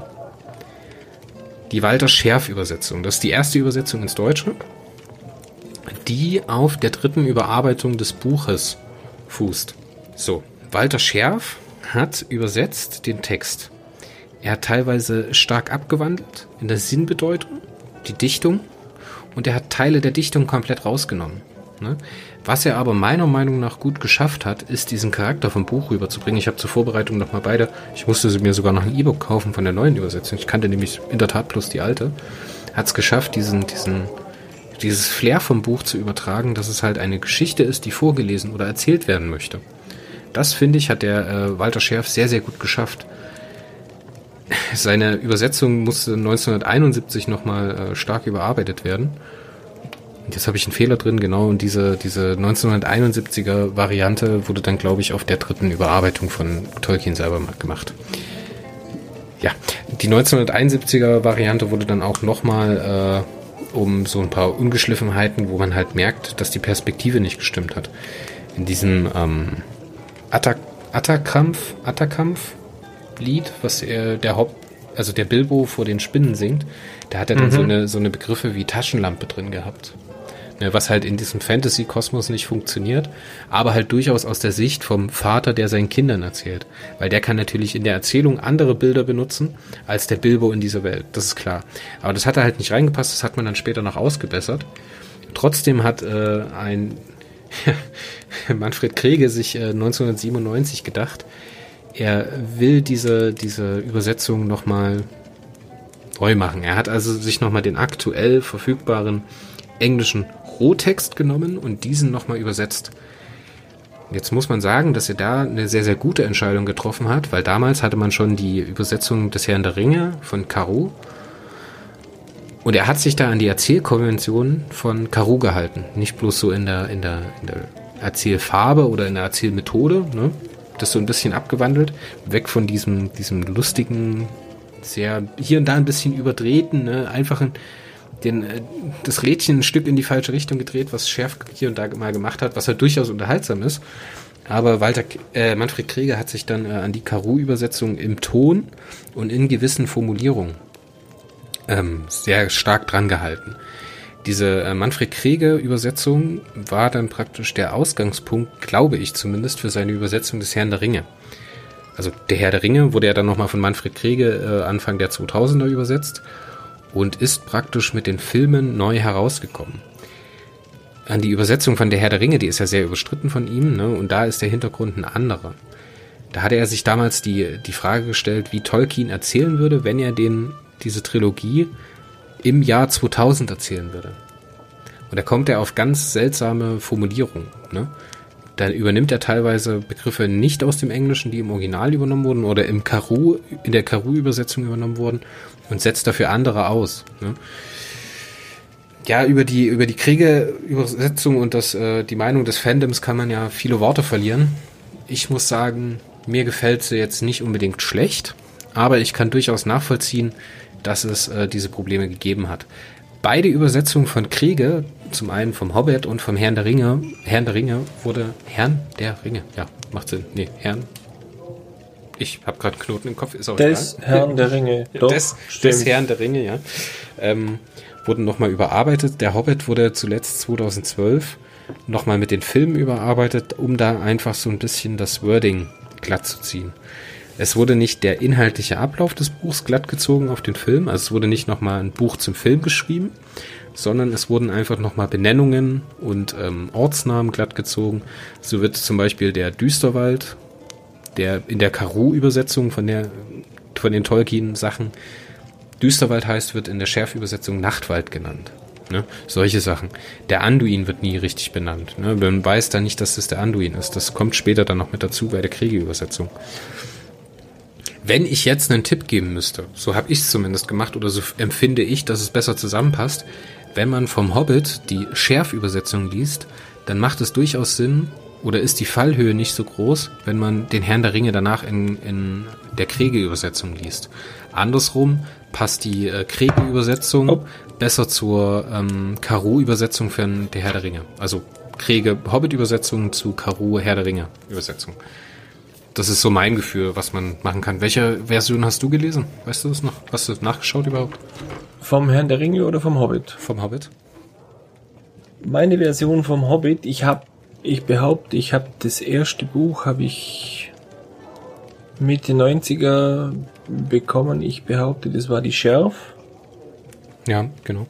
Von wem die aktuelle ist, finde ich nicht. Hast du die Klett-Cotta Ausgabe? Ich habe die DTV-Ausgabe. Die DTV mit dem dunklen Cover blau-schwarz, ne? Ja, mit der direkt zum, zum Film dazu wieder. Auch das, mit dem Filmlogo als, als Titel.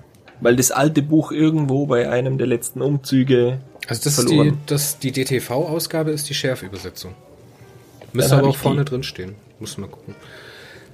Ich werf dann bei Zeiten einen Blick rein. ja, die erste deutsche Veröffentlichung taucht auf 1957 im Verlag Paulus.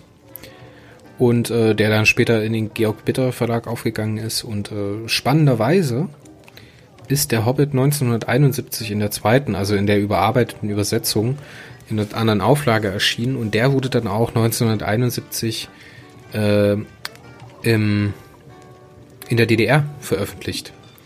Aber anscheinend in einer wahnsinnig verschwindend geringen Ausgabe, die heute sehr, sehr schwer aufzutreiben ist.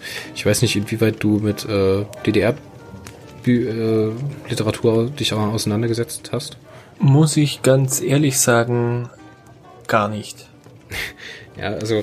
Ist, ist äh, der persönliche Zugang hat halt auch gefehlt. Ja, ich, bin, gesagt, ja, ich bin ja in den neuen Bundesländern geboren und da gab es eigentlich alle bekannten Bücher in der DDR gab es zuhauf, also so Robinsons billige Bücher oder sowas. Und du konntest eigentlich in jeder Krabbelkiste irgendwas davon finden, so. Und die meisten Sachen hast du auch immer wieder gefunden. Dass halt so eine Sache 1971 rausgekommen ist in der politischen Stimmung, wie sie damals gewesen ist. Ähm, und danach halt nicht mehr. Das ist halt wieder so ein, so ein, ja, wie Literatur und gerade auch Kinder-, Jugendbuchliteratur, Bildungsromane, ne, wie wir es ja schon benannt haben, halt einfach in der DDR teilweise totgeschwiegen wurden und wieder Kommt auch halt auch auf die auf die äh, Art, ich sag's jetzt höflich, der Regierung drauf an. Genau, also in welchen Zeiten die Bücher rausgekommen sind und dann halt später nicht wieder neu veröffentlicht worden sind. Könnte eine Gefahr fürs Regime sein. Oh, nicht Regime, sondern für die Regierung. Wir wollen den Jungen keine Flausen in den Kopf setzen. Ja, auf jeden Fall. Ich habe keinen Beleg dazu gefunden, ob der Herr der Ringe in der DDR veröffentlicht worden ist.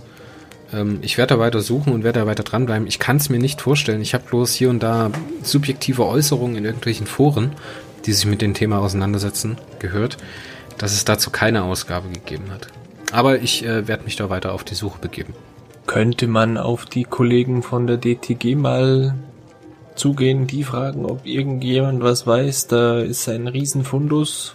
Da werde ich auf jeden Fall weiter recherchieren, aber auch dafür braucht man Zeit und so Zeit ist halt immer so eine relative Sache. Ne? Ich, ich werf, ich werf die Frage nach einem äh, DDR-Herrn der Ringe mal in den DTG-Discord rein. Das wäre eine nette Nummer von dir.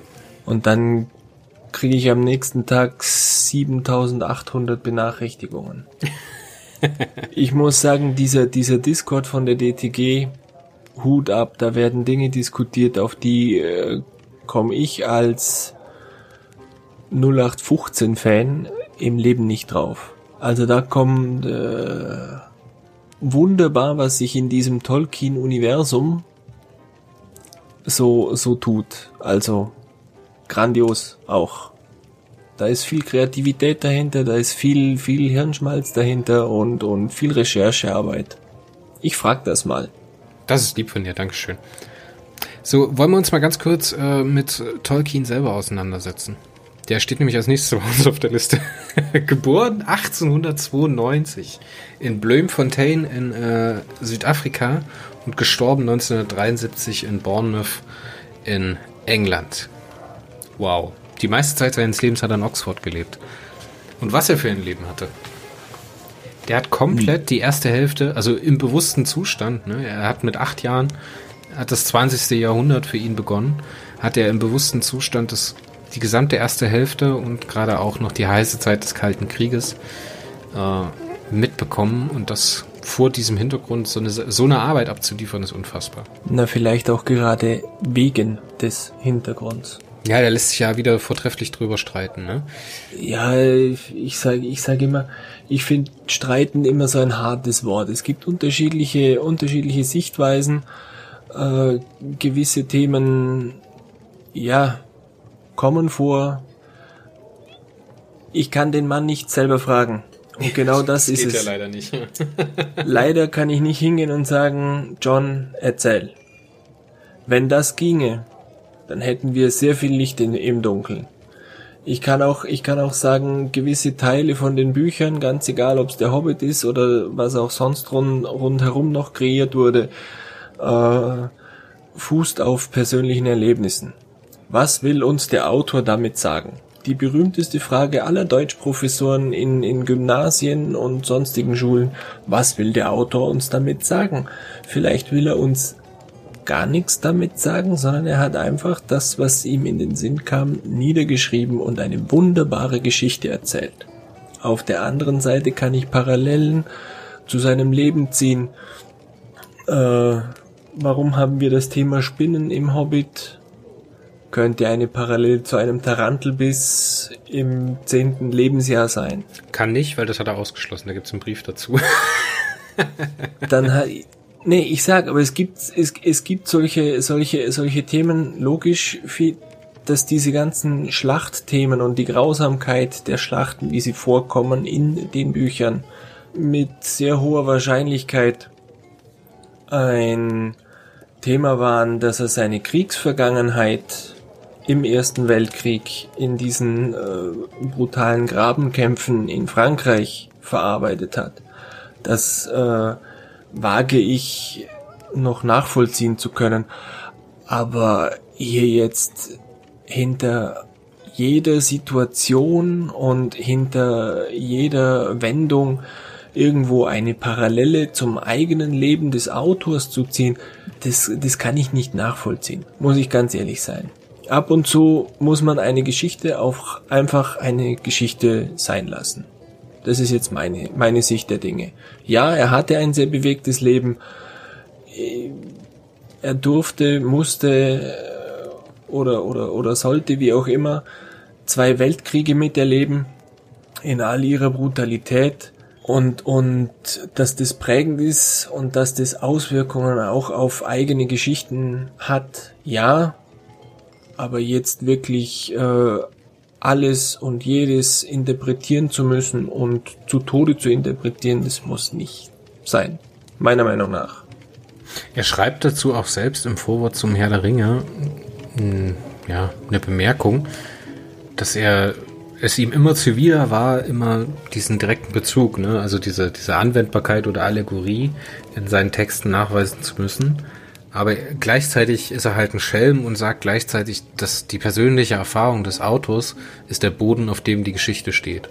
Also, wie wir es halt vorhin schon gesagt haben, mit seiner Sozialisierung, mit seinen Worten und seinen Vokabeln, denke ich halt, dass auch solche Sachen für ihn mitgeschwungen haben.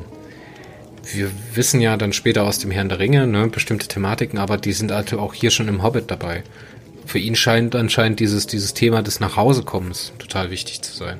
Ja, dieses wieder, ich, hätte jetzt den Hobbit irgendwie auch eben als, als Aufarbeitung einer Kriegsgeschichte gesehen.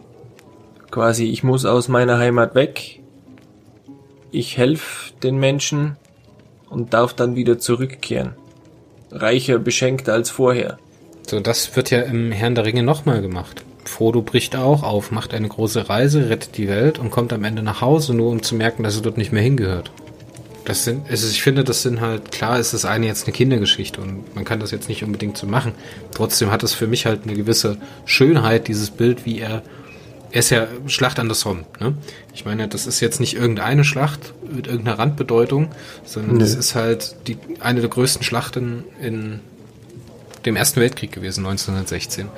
Er hat ein schlimmes Fleckfieber bekommen und ist dann fiebernd im Lazarett aufgewacht, um das alles zu verarbeiten, diese, diese TCBS. Ne? Also es gibt, ja, es, äh, Tolkien hat mit seinen Freunden den sogenannten TCBS gegründet. Der äh, TCBS war der T-Club Barovian Society, den äh, Tolkien mit seinen Freunden gegründet hat. Unterschiedlichen Freunden. Ne? Also die waren alle an der King Edward School in Birmingham, wo sie früher gelebt haben und sind dann alle zum Kriegsdienst eingezogen und äh, während des Ersten Weltkrieges, da danke ich übrigens dem Podcast der Deutschen Tolkien-Gesellschaft, die mich auf diese Fährte gebracht haben, wo ich auch noch ein bisschen weitergelesen habe. Ähm, ich glaube, die Annika, die immer hier äh, Tolkien in fünf Minuten macht, heißt sie nicht so? Ja, ne? Doch, Annika, ja. Ja, ja, die hat das ganz, ganz toll erzählt und hat da auch meiner Meinung nach die richtigen Schwerpunkte gelegt. Und ich will das jetzt trotzdem nochmal wiederholen und euch bitten, euch diese Sachen anzuschauen. Die gibt's glaube ich, auch auf YouTube. Ich werde schauen und sie in den äh, Show Notes verlinken. Ähm, dieser TCBS stand auch über den Verlauf des Krieges hinweg in äh, Korrespondenz zueinander. Und äh, einer seiner Freunde, das ist total traurig eigentlich, hatte ihm dann geschrieben, dass er ihn doch bittet, all die Dinge zu sagen, die er nicht mehr imstande sein wird zu sagen, wenn er denn tot ist. So. Und diese, diese Leute, die haben sich im Krieg Geschichte zugeschickt, die haben sich Gedichte zugeschickt, haben die korrigiert, haben ihre Anmerkungen wieder losgeschickt. Und darüber hinaus hat halt Tolkien gemerkt, dass er nur immer weniger davon werden, ne? dass am Ende nur noch er und ein anderer übrig ist, die überhaupt nach Hause kommen. Und vor diesem Hintergrund finde ich diese Reaktion vom Hobbit, also vom Bilbo, so schön, als er diese, diese ähm, Schlacht so rekapituliert. Die Schlacht der fünf Heere. Ne? Und dann halt sagt, das ist das Schlimmste in meinem Leben und ich werde das wahrscheinlich nie richtig verarbeiten. Sinngemäß, ne? Müsste man jetzt im Wortlaut nochmal schauen. Ich finde, an so manchen Stellen schlägt das so schön durch. Oder kann ich mir das gut vorstellen, wie das halt in ihm gearbeitet hat, um dann halt umgesetzt zu werden, so in diese Thematik hinein. Und genauso macht er das ja auch mit anderen Motiven. Ich meine, das Ringmotiv an sich, das, das hängt ja nicht in der Luft. Ringe der Macht, das ist ja eine Sache, die ist in der Mittel- oder in der europäischen Geschichte oder in der ähm, germanischen oder wie sagt man da, anglogermanischen, keine Ahnung, wenn man es umfassender definieren möchte. Die sind ja immer wieder mit drin, der Ring der Nibelungen, Platons Ring, ne? Wir haben die, die, die, äh, diese Sagengestalten, ne? Das, was ist böse, was ist gut, die Natur, die eine Rolle spielt, die Drachen, die eine Rolle spielen, was sind die Drachen, ne? Ich finde, er, er nimmt diese Aspekte immer so weit zusammen und genauso wie er seine Mythologie teilweise zusammenklaubt, ne? also nicht klaut, sondern glaubt, sie neu verarbeitet und neu in, in Zusammenhang bringt. Ich denke, so sind auch viele seiner persönlichen Erfahrungen, die er gemacht hat, in diesem Roman mit aufgegangen. Und ich kann mir durchaus vorstellen, dass er da gesessen hat und teilweise sich gefragt hat, was Frodo denn, wie Frodo sich in dieser Situation verhandelt hat oder verhalten hätte. Und wenn du halt, ich kann es mir nur so vorstellen und ich könnte es mir nicht anders vorstellen, dass es so sein muss, wenn der Autor sich eine, eine Person ausdenkt, dann kann der die nicht, wie Dr. B in der Schachnovelle bei Stefan Zweig, komplett vom eigenen Bewusstsein abkoppeln dann hast du immer eine Keimzelle vom Autor, die in diesem Charakter mitschwingt und in seinen Entscheidungen prädestiniert ist. Nämlich in der Erfahrungskette, die auch der Autor nachvollziehen kann oder selber erlebt hat. Und nur so kannst du ja authentische Geschichten erzählen. Du kannst ja keinen Menschen schildern, dem du nicht selber nachvollziehen kannst. Weißt du, was ich meine? Ja. Ne? Also es ist jetzt nicht unbedingt, dass jetzt gewisse gewisse Erfahrung direkt gewisse Tätigkeiten im Buch ausgelöst haben oder dass jedes Kapitel eine Interpretation braucht. Aber ich finde es so schön, darüber nachzudenken, was, welche Geschichten im Herrn der Ringe oder im Hobbit oder sonst wo ähm, gewisse, gewisse Analogien oder meinetwegen gewisse Durchschläge vom realen Leben von Tolkien gewesen sind. Ich meine, du hast von äh, Beren und äh, wie heißt sie, Luthien? Luthien. Luthien, ich bin ganz schlecht, mein Elbisch ist ganz furchtbar. Furchtbar. Ähm, aber auf dem Grabstein von J.R.R. Tolkien, der gemeinsam mit seiner Frau begraben ist, stehen nicht die richtigen Namen. Nämlich, da, ja, stehen, da stehen die Namen dieser beiden Liebenden aus seiner Mythologie, der, der schönsten Liebesgeschichte, die je seine Welt kennt. Richtig. An der sich sogar Aragorn und äh, Aragorn und, oh Mann, wie heißt sie? Arwen. Arwen, genau. Ah. Ja, das, ich finde das so schön und, und spätestens an dem Punkt, wo wir den Grabstein betrachten, kann ich halt das Privatleben oder die Person Tolkien nicht mehr vom, vom Herr der Ringe lösen. So, das funktioniert nur so niemand anders hätte den Herrn der Ringe schreiben können, außer Tolkien. Und das liegt daran, dass er gewisse Stationen in seinem Leben durchlebt hat. Naja, und der Punkt, der Punkt ist halt der, bei, bei Tolkien dreht sich alles Wirken, alles Schaffen, außer der wissenschaftlichen Arbeiten natürlich, äh, dreht sich alles um Mittelerde. Lebenswerk Mittelerde. Andere Autoren schreiben wir dann da noch ein bisschen und da noch ein bisschen und dann machen wir einen Krimi und dann machen wir einen Thriller und dann machen wir wieder da was und dann machen wir dort was. Ich muss wieder das, das moderne Beispiel äh, Martin hernehmen, der ein Hans Dampf in allen Gassen ist und nix wirklich komplett gefühlt macht und, und Tolkiens Wirken bis auf die Geschichten vom Weihnachtsmann oder Briefe an den Weihnachtsmann heißt, glaube ich, das Buch. Gefühlt dreht sich bei Tolkien eben alles um Mittelerde. Von A bis Z. Silmarillion, Hobbit, Herr der Ringe, die anderen Bücher, die wir schon genannt haben. Das hat alles irgendwo ein Setting. Und, und deswegen fühlt sich diese Welt ja auch so lebendig an. Ich meine, das ist, man hat das Und Gefühl, so komplett so komplett. Genau, man hat Für mich ist es einfach ein, ein Kosmos und der Mann hat wirklich für diesen Kosmos gelebt und ja, mir fällt was ein, ich schreibe es auf eine leere Seite, die ein, die ein Student äh, bei einer Arbeit dazwischen drin hat, schreibe ich mir schnell was auf und da mache ich dann eine Geschichte draus. Ja.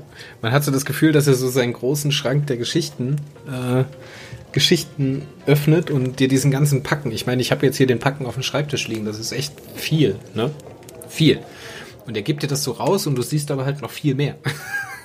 Richtig, das ist so, ich habe ich, ich hab momentan drei Bücher auf dem Schreibtisch liegen, einmal Fall Gondolin und einmal Tom Bombadil und dann eben noch den Hobbit, um mich auf heute vorzubereiten und ich muss sagen, äh, drüben im Regal sind noch einige, ich habe jetzt natürlich nicht ich muss sagen, schlechter Fan. Ja, ich habe mir nicht diese Schmuckschuber-Ausgaben gekauft in drei verschiedenen Varianten. Da gibt's ja ganz extreme. Ja, da gibt's die krasse, krasse Ausgaben. Viermal, viermal Englisch die Gefährten haben, weil es vier unterschiedliche Versionen gibt. Und, und äh, man mag mir jetzt mein, mein Fansein absprechen durch das, dass ich halt eine Version da habe, ich mir dann irgendwann im kommenden Jahr noch die Karoo-Version zutun werde, damit ich die auch gelesen habe. Aber ich alleine schon, was dann zu Tolkien noch Sekundärliteratur ist, wo sich die Leute die Arbeit gemacht haben, Doktorarbeiten über den Professor und sein Wirken zu schreiben, wo ich mir denke, der Mann beschäftigt Hundertschaften an Menschen weltweit mit seiner Arbeit. Und er hat einen nachhaltigen Fußabdruck nicht nur in der Welt der Fantasy, sondern in, in diversesten Lebensbereichen man hinterlassen. Müsst, man müsste jetzt mal schauen und mal ein bisschen Empirie betreiben, ob wirklich Tolkien das, das fantastische Werk geschrieben hat, was im 20. Jahrhundert die meisten Leute erreicht hat. Das ist immer noch die Bibel. Ja, aber na, die kommt ja nicht aus dem 20. Jahrhundert, also. ja, aber im 20. Ja, fantastisches Werk. Okay, 20. Jahrhundert lassen wir so stehen, dann streichen wir das mit der Bibel wieder. Ja, also, ja, klar. Komm, Zurück zu Tolkien, weg von Zurück der Kirche. Zu Tolkien, ey. Ich weiß jetzt nicht, ob ich noch großartig irgendwas ansprechen möchte. Ähm, ich würde jetzt den Vorschlag machen, dass wir zwei eine kurze Pause machen, uns gleich wieder hören und uns dann mal wirklich um den Hobbit an sich kümmern. Mitten rein dann, jawohl. Wunderbar. Alles klar. Bis gleich. Ich gehe kurz eine rauchen, ja. Ich muss noch mal Pipi machen und ich muss es gerade noch mal hier anders sortieren, das, sonst kommen wir heute auf keinen guten Zweig mehr. Ja, machen wir jetzt nachher noch den, den Hobbit und wir gehen nur noch kurz durch die kurz durch die ähm, Handlung durch und sprechen vielleicht die Stellen oder du gehst durch die Handlung durch, weil ich sonst zu viel geredet habe schon.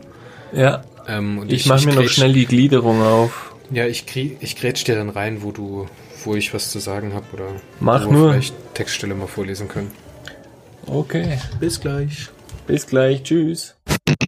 So, Florian, jetzt lass uns mal mit der eigentlichen Handlung des Buchs einsteigen. Nach anderthalb Stunden, glaube ich, haben wir jetzt schon Zwei. aufgezeichnet. Auch du je, ja komm.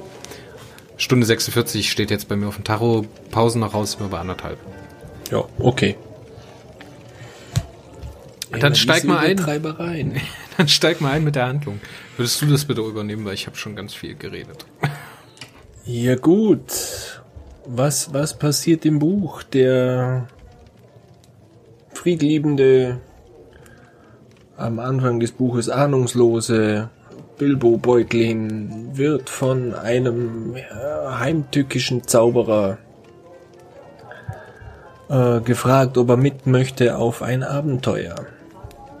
Es geht nur darum, einen Schatz zu bergen.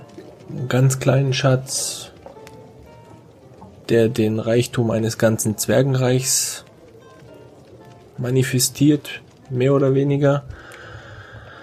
Und wie wir vorhin bereits besprochen haben, wird das Ganze mit äh, höflicher Zurückhaltung verneint. Und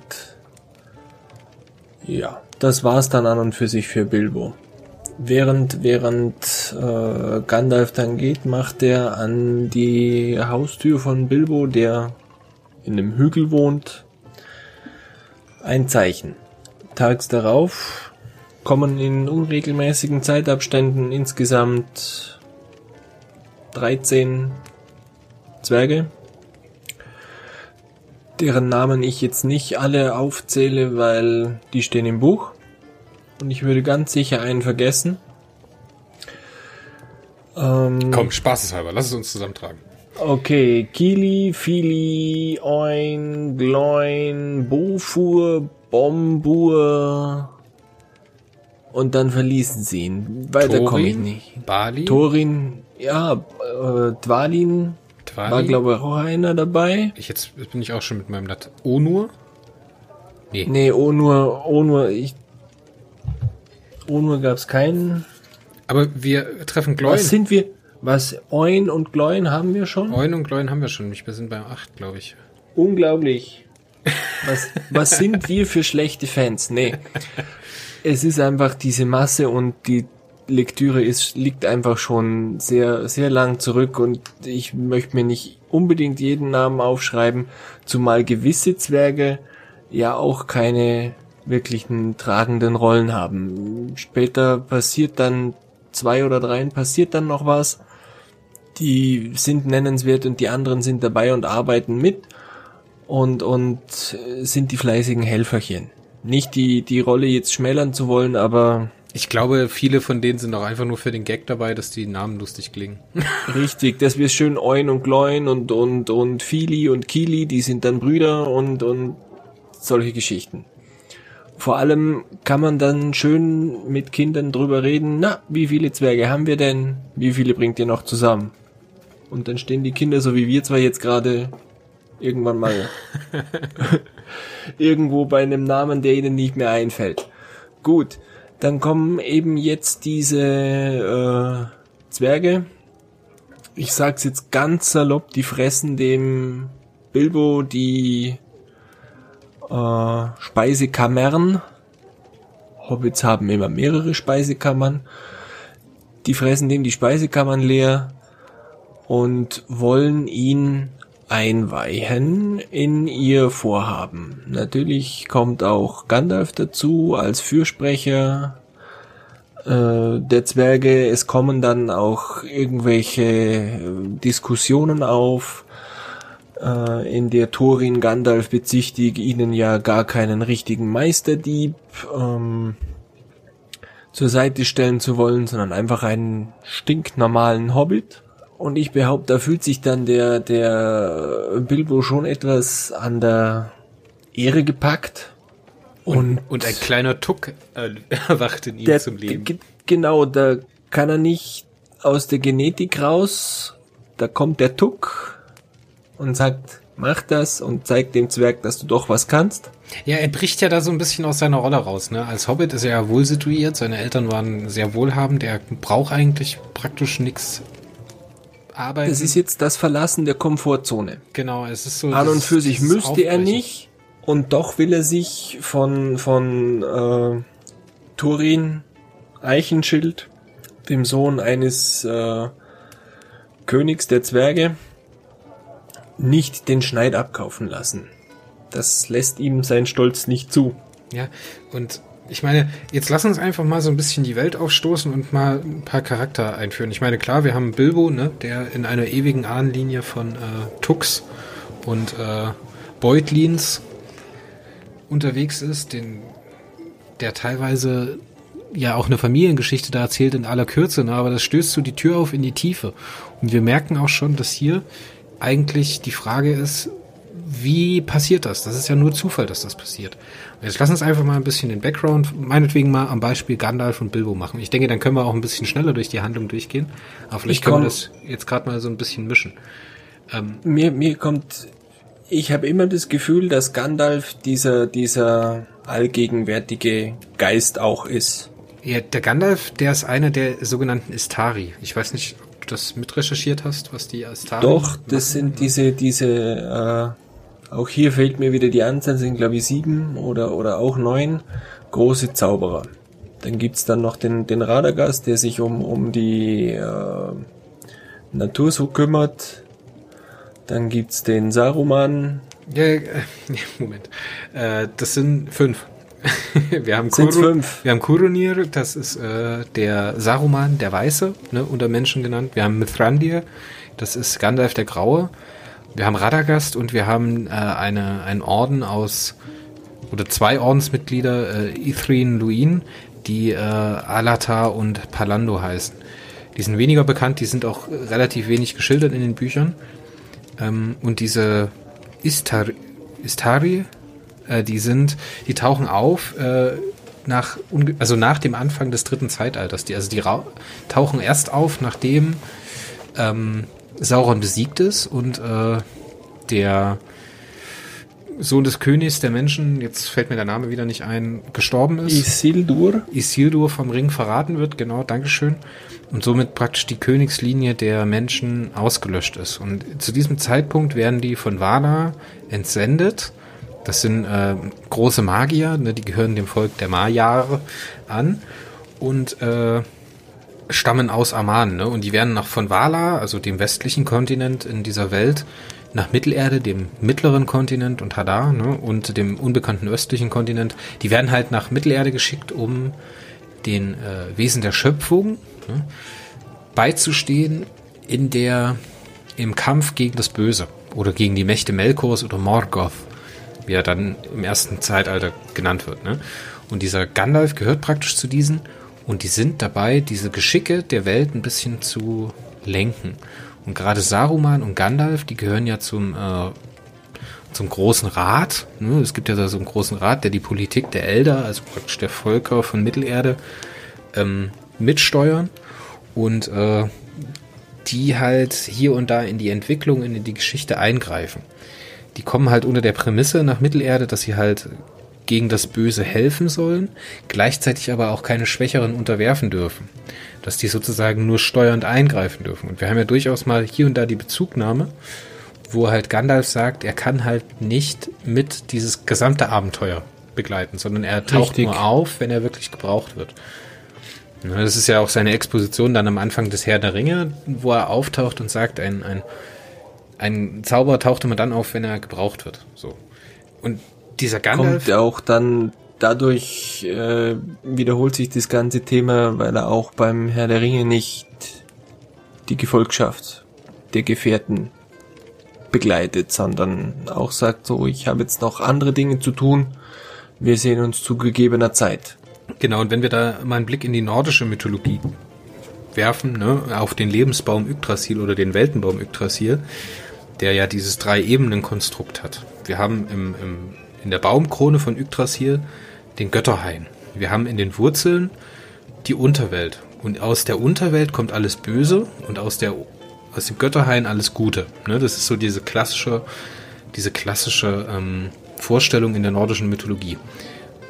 Um die Wurzeln von Yggdrasil gibt es einen Drachen und da kommen die Drachen auch her aus der Unterwelt und sind sozusagen eine Kraft des Bösen, genauso wie die Balrog und äh, Melkor an sich nicht. Ne? Er ist ja einer der Waler, von daher trifft das auf ihn nicht unbedingt so zu.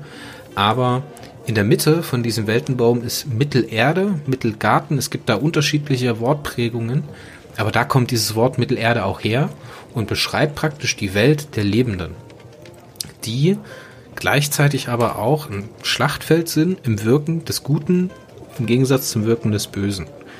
So, und in dieser Welt Mittelerde, dieses Schichtenmodell, ne, ist es halt so, wir haben ja äh, in Moria im Herrn der Ringe die, den Ausspruch, dass die Zwerge zu tief und zu gierig ge gegraben haben und einen Balrog befreit haben aus der Unterwelt oder aus dem Bösen.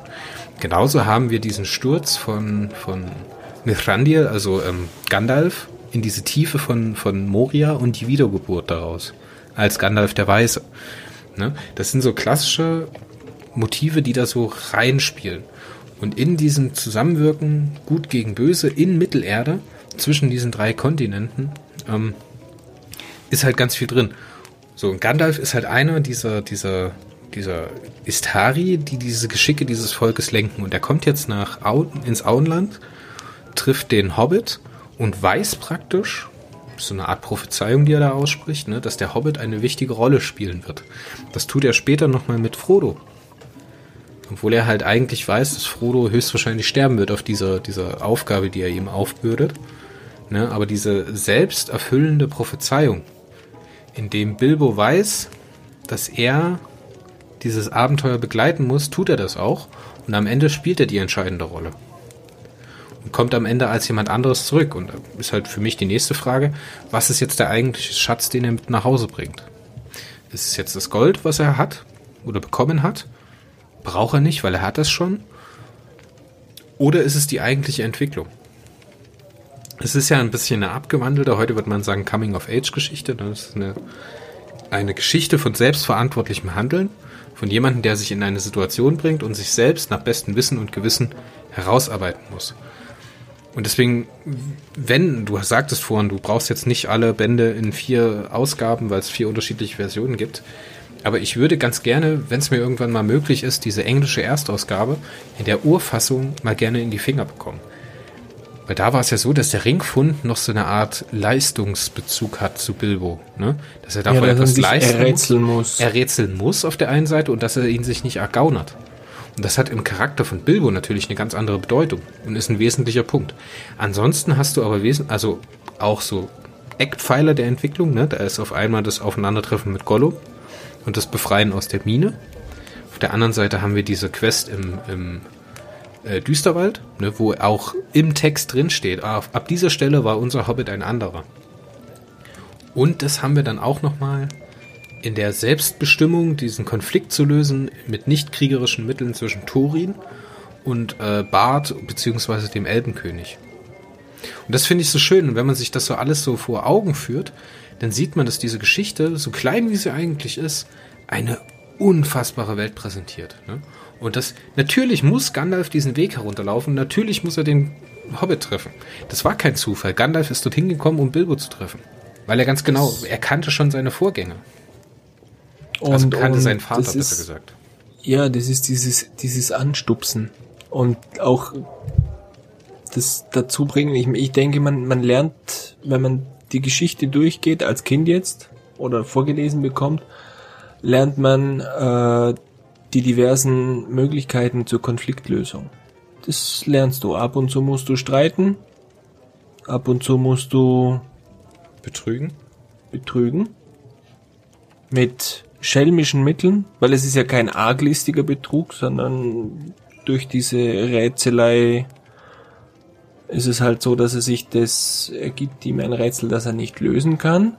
Und er gaunert sich so. Also es ist immer ähm, der ganze Hobbit, der ganze Charakter bei allem, was er durchmachen muss, bei der ganzen Entwicklung, die er macht übers Buch, verliert er nie dieses Augenzwinkern.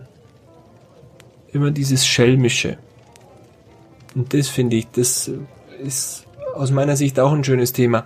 Äh, gehen wir aber jetzt mal zurück äh, zu dem, was im Buch eigentlich passiert. Nachdem die Zwerge ihm ja das, äh, er, er wirft ja die Zwerge dann raus, weil er sagt, ich mach's doch nicht. Und am nächsten Tag äh, bereut er ja irgendwo die Geschichte, dass er gesagt hat, naja, ich gehe nicht mit macht ihr mal, ich habe keine Lust, macht nur und äh, viel Glück und dann sind sie alle weg. Und dann kommt er drauf, ja, eigentlich wäre ich schon gerne, da ist wieder der närrische Tuck, eigentlich wäre ich schon gerne mitgelaufen. Und, und dann packt er schnell seinen Ranzen und macht sich auf den Weg, um die zu suchen. Und dann unterschreibt er diesen, diesen Vertrag, den sie ihm da vorgelegt haben und dann geht's eigentlich schon mitten rein mit mit äh, der Geschichte, mit der Wanderung durch den Wald und und äh, dann kommen sie, dann werden, glaube zwei oder drei Zwerge zum Ausspionieren bei einer Trollrunde hingeschickt und einer nach dem anderen wird gefangen genommen von den Trollen. Und äh, auch da überlistet er die die Trolle überlistet er ja dann auch schon Allein durch das, dass er sagt, ja, aber eigentlich äh, wisst ihr überhaupt schon, wie ihr uns zubereiten wollt. Und dann lässt er eigentlich die Geschichte laufen, weil die drei Trolle dann miteinander streiten, nee, wir machen das lieber braten und wir machen das lieber so und nein, wir machen das. Und schlussendlich äh, geht die Sonne auf und die Trolle werden zu Stein. Hm, Gandalf taucht auf. oder? Was nicht so, dass Gandalf auftaucht und die äh, mit Zauberhand die äh, Bäume zur Seite drückt, damit das Sonnenlicht die Trolle schneller findet? So, so, äh, ich denke, Gandalf hat auch wieder seine Finger im Spiel. Ich bin jetzt da nicht hundertprozentig sattelfest. Aber äh, die Sonne und Gandalf waren sicher auch dabei. Ja, und dann gehen sie gemeinsam mit Gandalf, behaupte ich, nach, nach Bruchtal zu Elrond.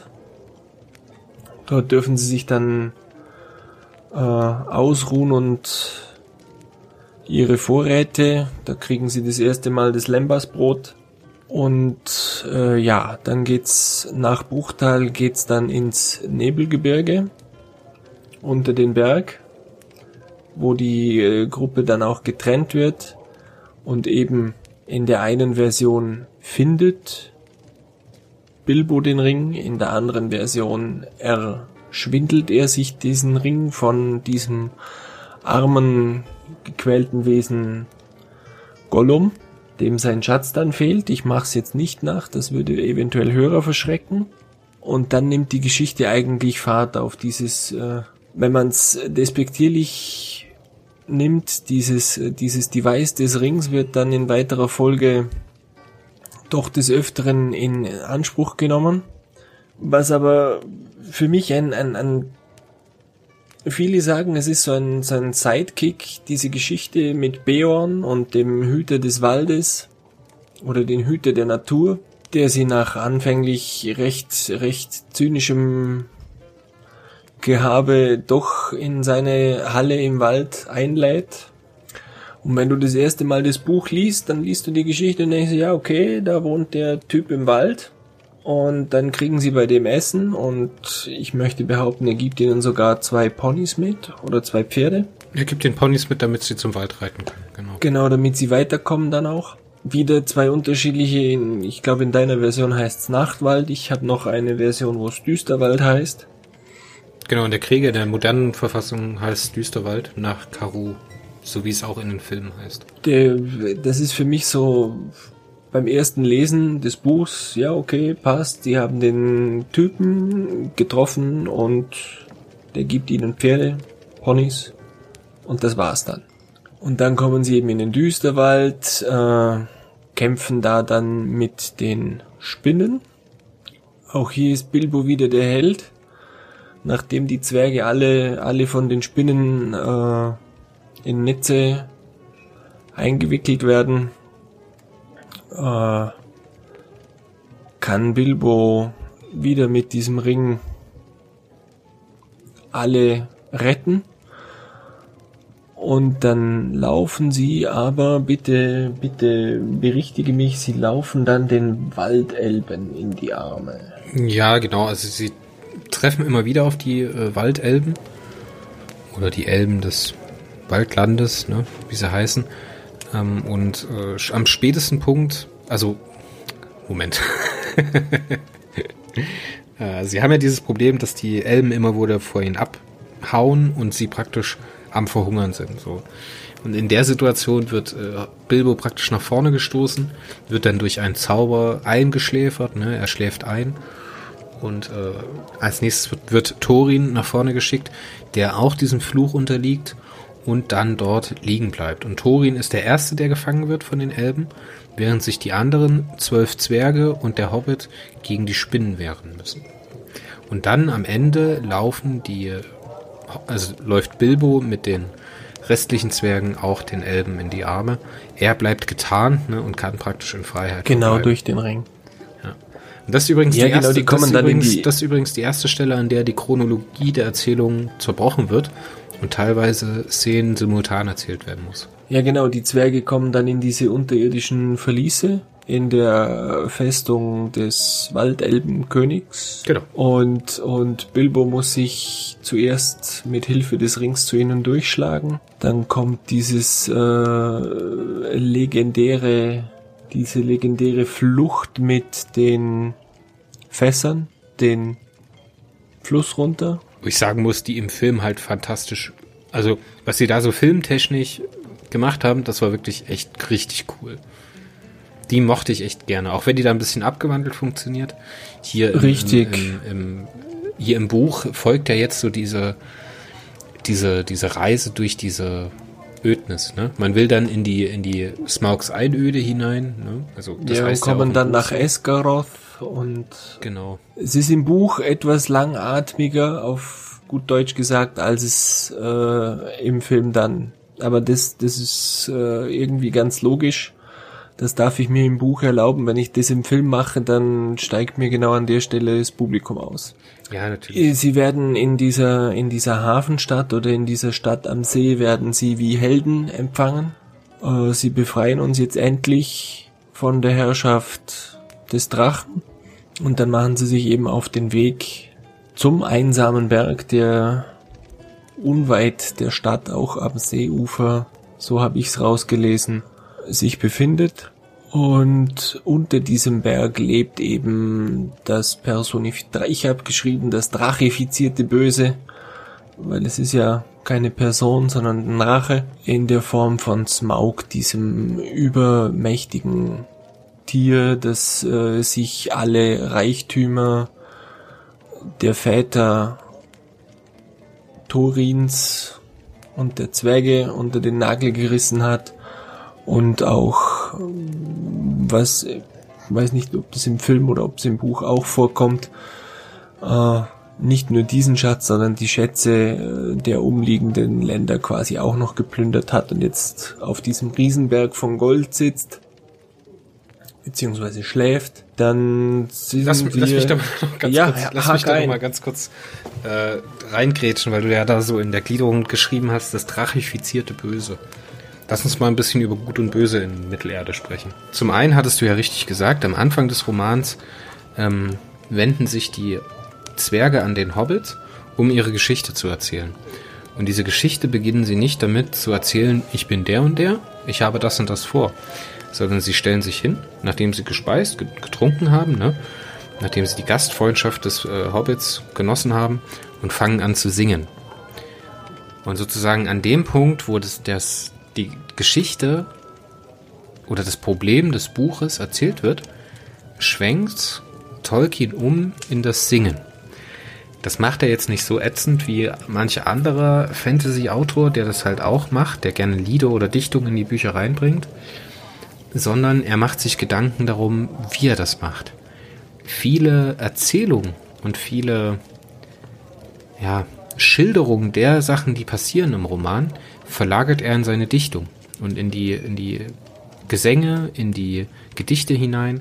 Deswegen ist es halt so schade, dass man, wenn man die Schärfübersetzung hat, um diese Inhalte teilweise beraubt wird. Das ist halt schade. Ne? Ist halt sowas wahrscheinlich in der Zeit untypisches gewesen ist und was halt so den Rhythmus rausnimmt aus dem Buch.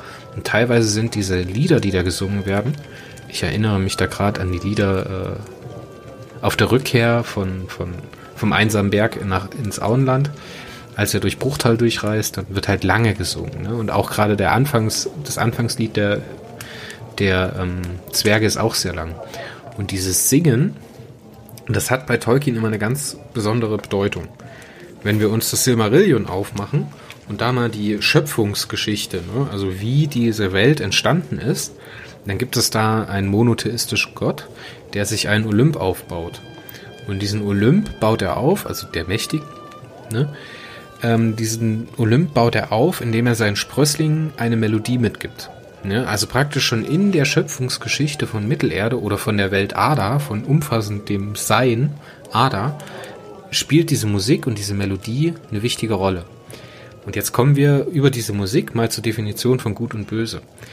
Diese Schöpfung, diese Eru oder halt wie er in Ada genannt wird, Iluvatar, mit seinen Ainur macht, ne, dieses Singen, das bleibt in der Schöpfung und im Gestaltenden, im Ordnenden, im Guten, ne, im letzten Trugschluss im Guten ähm, oder im letzten Schluss im Guten, bleibt bestehen, weil dieses Singen gleichzeitig mit dem Schöpfen und mit dem Erschaffen passiert ist.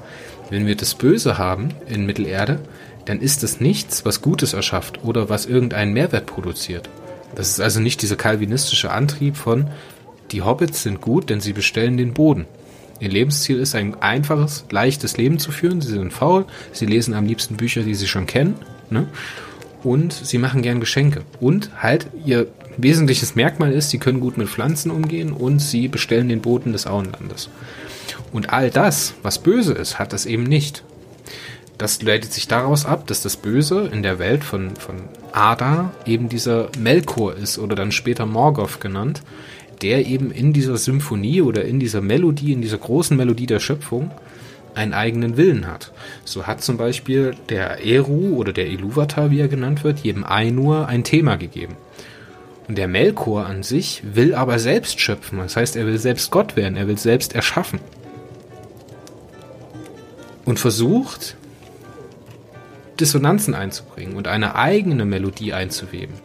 Und darüber entsteht das Chaos. Und überall dort, wo der Mensch unterwerfen und erschöpfen will, oder ein Wesen in Mittelerde schöpfen will, ist es meistens so, dass es zum Bösen wird. Wir haben Sauron, der schöpfen will. Wir haben den Hexer, den äh, Hexenkönig von Angmar, der schöpfen will. Wir haben Melkor selber, der schöpfen will. Und über diese Schöpfung verbreitet sich halt das Böse in der Welt. Oder diese, diesen Versuch der Schöpfung. Und auch die Drachen, die halt noch viel älter sind als jetzt zum Beispiel Sauron oder keine Ahnung oder irgendwelche Völker in Mittelerde, die sind halt bloß allem das, was wir auch als nicht gut empfinden würden. Das heißt, die sind gierig, obwohl sie es nicht brauchen. Der Drache kann mit Gold nichts anfangen. Er sitzt auf einem Haufen Gold, von dem er weiß, dass es niemals benutzen wird, und frisst jeden, der irgendetwas davon wegnimmt. Genauso ist er ein Verführer. Das heißt, er verführt andere Leute. Genauso ist er rachsüchtig. Der legt Tal in Schutt und Asche, weil er denkt, dass Bilbo und seine Freunde, womit er ja auch richtig liegt und was seine Intelligenz beweist, durch Tal durchgereist sind und dort etwas Unterstützung erhalten haben. So und so zieht sich das durch und ich finde das halt so schön und halt am Anfang denkst du dir so, ach jetzt schon wieder so ein Gedicht und dann liest du das und merkst du, Mensch, das hat eine Bedeutung und hier sind Teile der Erzählung hin eingelagert. So kannst du dich an die Stelle erinnern, Da muss ich dem Jochen Gebauer übrigens danken. Die machen auch einen. Ich weiß nicht, kennst du Jochen Gebauer? Der hat früher für die deutsche Spielezeitschrift äh, GameStar geschrieben und macht äh, heutzutage unterschiedliche Podcasts. Der hat im Kapitel 1 schon vor Jahren mal über den Hobbit gesprochen und hat da einen Punkt herausgearbeitet. Und den möchte ich hier auch nochmal wiederholen und so mit euch auf den Weg geben. Wie schön diese Dichtung ist in der, in der Gesängen der Orks, als sie im Nebelgebirge sind. Als sie gefangen genommen werden und praktisch zum König geführt werden. So, und da wird halt teilweise, es wird nicht einfach gesagt, dann machten die Orks das und das mit unseren Zwergen, sondern sie singen darüber. Dass sie sie schlagen werden, dass sie sie unter die Erde bringen werden, dass sie sich dort die Fingernägel blutig kratzen werden und so weiter und so fort. Also diese Dichtung an sich hat für die Welt einen Mehrwert. Das heißt, ich hab, krieg mehr Gefühl, indem ich mir wirklich die Dichtung anschaue. Und genauso ist das halt schön, weil dieses äh, ich, Atacam Lied im äh, Düsterwald beziehungsweise im Nachtwald entschuldigt, wenn ich mich jetzt falsch an das an den Namen von dem Lied erinnere, mit dem der Hobbit die Spinnen weglockt. Ne? Das ist halt auch so schön da passiert das auch und dann halt später halt durchaus auf der Rückreise, wo halt die passierte Geschichte dem dem äh, Hobbit nochmal dargelegt wird. Und da finde ich es halt so schön, dass man dann am Ende diesen Kampf ne, von Gandalf und seiner Gemeinschaft. Ne? Der Gandalf benutzt ja bloß die Gemeinschaft, um am Ende Smaug auszuschalten. Das muss ja sein Ziel sein in der ganzen Geschichte. Und Bilbo wird ja von Gandalf auch mehr oder weniger bloß benutzt, um dieses Böse, nur dieses reine Böse, dieses Gierige, dieses Verführerische da auf diesem Berg auszuschalten. Und das finde ich halt so wieder so durchgehend und so eine zweite Ebene und eine dritte Ebene, ohne da jetzt groß was reininterpretieren zu wollen, ich finde halt schön, wie sich diese Motive immer wieder durchschlagen und am Ende äh, auch wiederzufinden sind. Und halt alles irgendwie miteinander verknüpft ist. Diese, diese äh, Gesänge, die sind ja auch, man, wie hat man früher in unseren Breitengraden Geschichten weitergegeben? Entweder hat man es erzählt oder man hat es gesungen. Ja, mit einem Gesang kann man sich Sachen leichter merken, das ist richtig. Richtig, und, und wenn du dann noch eine Melodie dabei hast, dann bleibt es auch bei den Leuten äh, hängen. Der Minnegesang, ich verehre eine Frau, ich singe ein Lied und so weiter und so fort. Und, und das Schöne ist, dass er, dass das Ganze aber auf einer Ebene stattfindet. Nicht die Guten haben die Lieder und die Bösen haben nix, sondern die reden nur, sondern dass beide irgendwo das gleiche Mittel auch verwenden, um, um die Geschichte weiterzutragen. Ja, und das kommt ja auch woher, weil auch der Melkor, ne, der praktisch die Urwurzel in der Schöpfung alles Bösen ist, oder das, was als böse verstanden wird, ein Teil der Schöpfung ist dass die Schöpfung ja ohne diese Kategorie gut und böse auskommt. Das heißt, ein Teil der Schöpfung muss existieren, um den Kontrast überhaupt zum anderen zu geben. Das heißt, wenn wir jetzt mal nach Nietzsche, ne, jenseits von Eden, sagen, wir bewegen uns in der Schöpfung, in der Gesamtheit immer jenseits von den Kategorien gut und böse. Die gibt es da nicht. Nämlich das Gute und das Böse muss beides existieren, damit es überhaupt eine Existenzgrundlage gibt für das. Und dieser Kampf um das Ringen, um das Gute, ne, und das Bestreben der Ainur war ja immer, den Melkor in diesen Chor, in diese große Melodie wieder mit hineinzubringen und seine Dissonanzen auszuschalten und ihn praktisch wieder in diesen, in diesen Chor, ja, mit einzugliedern, halt wieder mit reinzuholen. So, und da muss, so muss man das halt auch verstehen. Es ist nicht das Überwinden allen Bösens, weil das funktioniert nicht. Das weiß Tolkien auch, sondern es ist bloß ein Ringen der Guten gegen die Bösen und andersrum. Und manchmal geht es halt den einen besser und den anderen schlechter.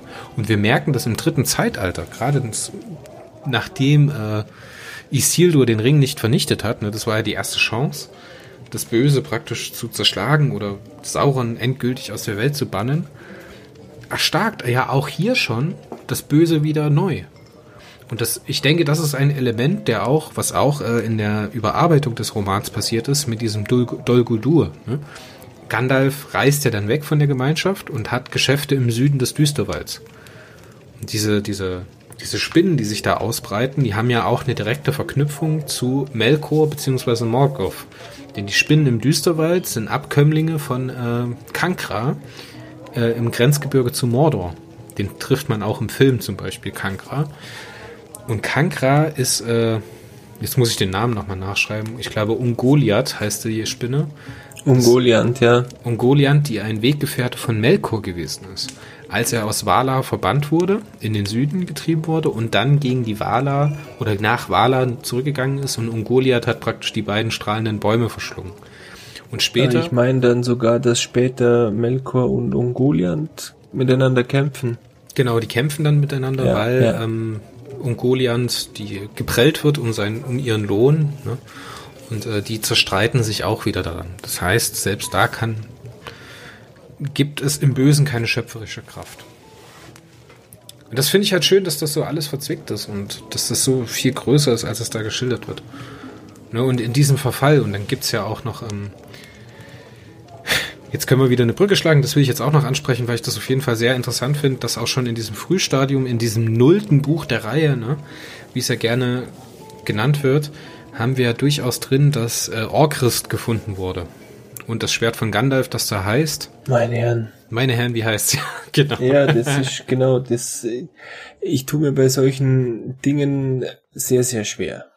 Ich muss es ganz ehrlich sagen. Ja, ich, ich äh, muss es nachschlagen. Muss ich dir ganz ehrlich sagen. Ich muss es auch nachschlagen, ganz ehrlich. Aber ich will es jetzt wissen, weil sonst was, sowas macht mich rasend. Das sind, das sind so Dinge, das sind so diese, äh, der Hardcore-Fan sagt jetzt, ja, das ist genau das Schwert. Und, Glamdring heißt das genau. Und Glamdring, genau das war's. Orchrist und Glamdring, die sind ja im, äh, im Krieg um das nördliche Königreich. Äh, es müsste das zweite Zeitalter gewesen sein, als das große Menschenreich Andor gefallen ist, ja praktisch äh, eingesetzt worden. Und da kommen sie praktisch her, ne? dieser, dieser Hass des Guten. Auch Gutes kann hassen. Ne? Äh, Ja, stammen und daher das- und das wird so, das wird so beiläufig mit erwähnt und man merkt, dass das so eine riesen Mythologie dahinter steht. Das macht mich rasend. Es gibt, es gibt auch, es gibt ja auch äh, diese, diese ähm, Szenen, in denen Gandalf mit sich selber ringt. Wo man, äh, Gandalf ist ja selber auch nicht frei von Fehlern. Und das ist ja das Schöne. Es gibt, das ist ja nicht äh, der Allwissende und Allmächtige und ich komme jetzt und mach Bing und alles funktioniert wieder. Dann hätten wir die Bücher nicht dann wären wir, dann wäre Bilbo nicht auf den Weg gegangen, dann hätte er den Zwergen nicht geholfen, dann hätte er die, diese ganzen Abenteuer nicht gemacht. Das ist jetzt wieder ein Teil vom Film. Es gibt diese Szene, Gandalf wird gefangen genommen von Saruman und wird im Turm eingesperrt und so weiter und so fort. Auch Gandalf hat keine Allmacht. Und äh, ebenso kann Gandalf beziehungsweise auch das Gute hassen ja. und hat menschliche Züge. Du sagst jetzt so, dass das äh, nicht im Buch drin ist, aber das ist, es ist ein Teil, der nicht auserzählt wird, aber es wird erwähnt, dass der Angriff auf Dol Guldur ähm, durchgeführt und erfolgreich gewesen ist, später als Gandalf nach, mit Elrond spricht auf der Rückreise. Und da taucht das praktisch mit auf, dass man halt nicht geschafft hat, ihn zu bannen, ne, ihn halt nur vertrieben hat aus Dol Guldur. Und damit ziehen sich auch die Spinnen, also praktisch die Nachkommenschaft von Kankra aus dem Grenzgebirge nach Mordor ähm, zurück. Sehr, sehr spannend, sehr, sehr spannend. Wo waren wir jetzt Und- eigentlich stehen geblieben? Wir waren, wir wollten, wir wollten die Handlung vom Hobbit und wir sind hängen geblieben bei Smaug, der unsere, der seine verwundbare Stelle äh, verrät, weil er mit einer unsichtbaren Entität redet, sprich unserem Bilbo, und aber im Gegenzug erfährt, woher sie kommen dieses, dieses, äh, diese Gemeinschaft von Zwergen und Hobbits und daraufhin losfliegt und, und Tal hieß die Stadt in Schutt und Asche legt. nee, Esgaroth. Esgaroth, nee. Ja, Esgaroth. Genau, und äh, Bart tötet ihn dann. Der Bogenschütze, Genau, der Hauptmann der Wache des Bürgermeisters. Richtig, indem er genau diese, diese verwundbare Stelle trifft. Und äh, Smaug stürzt dann in den See. Und an und für sich hätte man sagen können, hier mache ich die Geschichte fertig. Thorin hat sein Gold. entlohnt Bilbo, der geht heim und die Zwerge bauen sich ihre, ihre unterirdische Stadt und ihr unterirdisches Königreich wieder auf. Nicht so Tolkien. Äh, die Das ist aber ein Motiv, den, das finden wir auch immer wieder. Immer dann, wenn jemand korrumpiert wird von der Macht, dann geht's ihm am Ende schlecht. Ja, weil, weil da kommt halt wieder das Zwergische, und da sind wir wieder bei dem rassisch-völkischen von ganz am Anfang. Da kommt wieder dieses Attribut durch, der Zwerg ist gierig auf Gold und auf Edelsteine. Und das korrumpiert dann auch Thorin eben, während, während äh, die Orks sich formieren. Und ich meine, es ist wieder Bilbo, der um Hilfe ruft. Ja, nee, warte mal. Es ist so, dass halt Smaug sich verrät, indem er seine verwundbare Stelle zeigt, ja. Genauso verrät Bilbo, dass sie über Seestadt kommen, über dieses Fässerrätsel. Ne? Er hat ja dann diese Rätselsprache.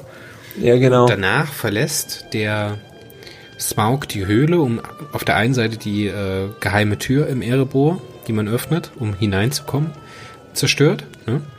In dem Moment fliegt auch die Drossel weg, ähm, die anscheinend was mit Gandalf zu tun hat, wenn ich das richtig gerafft habe. Müsste ich jetzt aber auch nochmal Belege suchen, ob das wirklich so gewesen ist. Und dann nach Seestadt Eskarot fliegt und die in Schutt und Asche liegt. Dort wird er dann getötet. Gleichzeitig ist es so, dass äh, Bilbo und die Zwerge ja nicht mehr aus dem Geheimgang hier rauskommen, sondern jetzt gezwungen sind, den äh, Erebor zu erkunden. Und in dieser Erkundung oder kurz vor dieser Erkundung erzählt der Thorin vom Arkenstein, praktisch dem Herzstück seiner Gier. Ja, das ist ja dieses Symbol.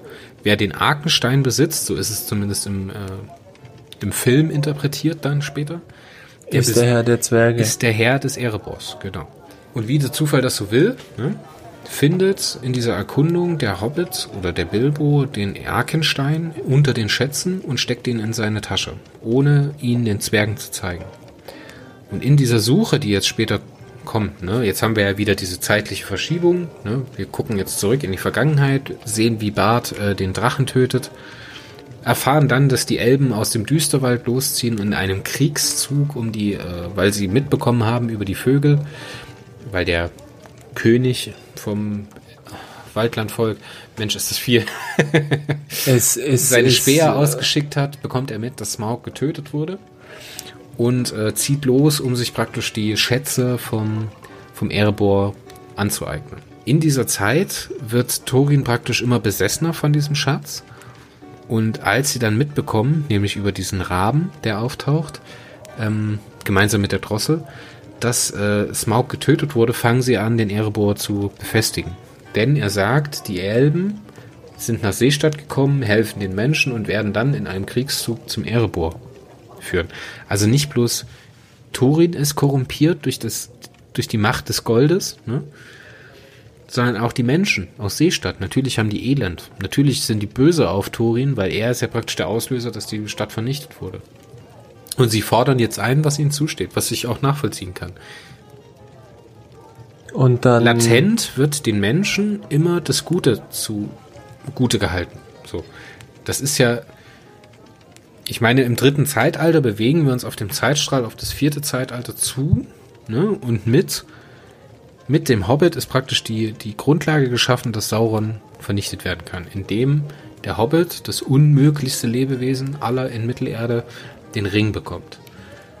Und das führt später dazu, dass das vierte Zeitalter halt, das Zeitalter der Menschen, die über Mittelerde herrschen, ähm, passieren kann. Und jetzt haben wir noch einen Punkt. Jetzt muss ich ein bisschen weiter moderieren, weil ich den gerade schon wieder vergessen habe. Scheiße. Ja, auf jeden Fall werden die Menschen hier immer so ein bisschen positiver oder optimistischer dargestellt als jetzt zum Beispiel die Elben. Die Elben sind immer sehr reserviert, die sind sehr gierig, die sind sehr vernarrt in, in Edelsteine etc. pp. Die sind auch wesentlich so ver- werden aber die Zwerge genauso dargestellt. Genau, so werden die Also Zwerge genauso dargestellt. Und das sind ja die alten Völker. Ne? Die Menschen sind ja unter den Elder ein sehr junges Volk.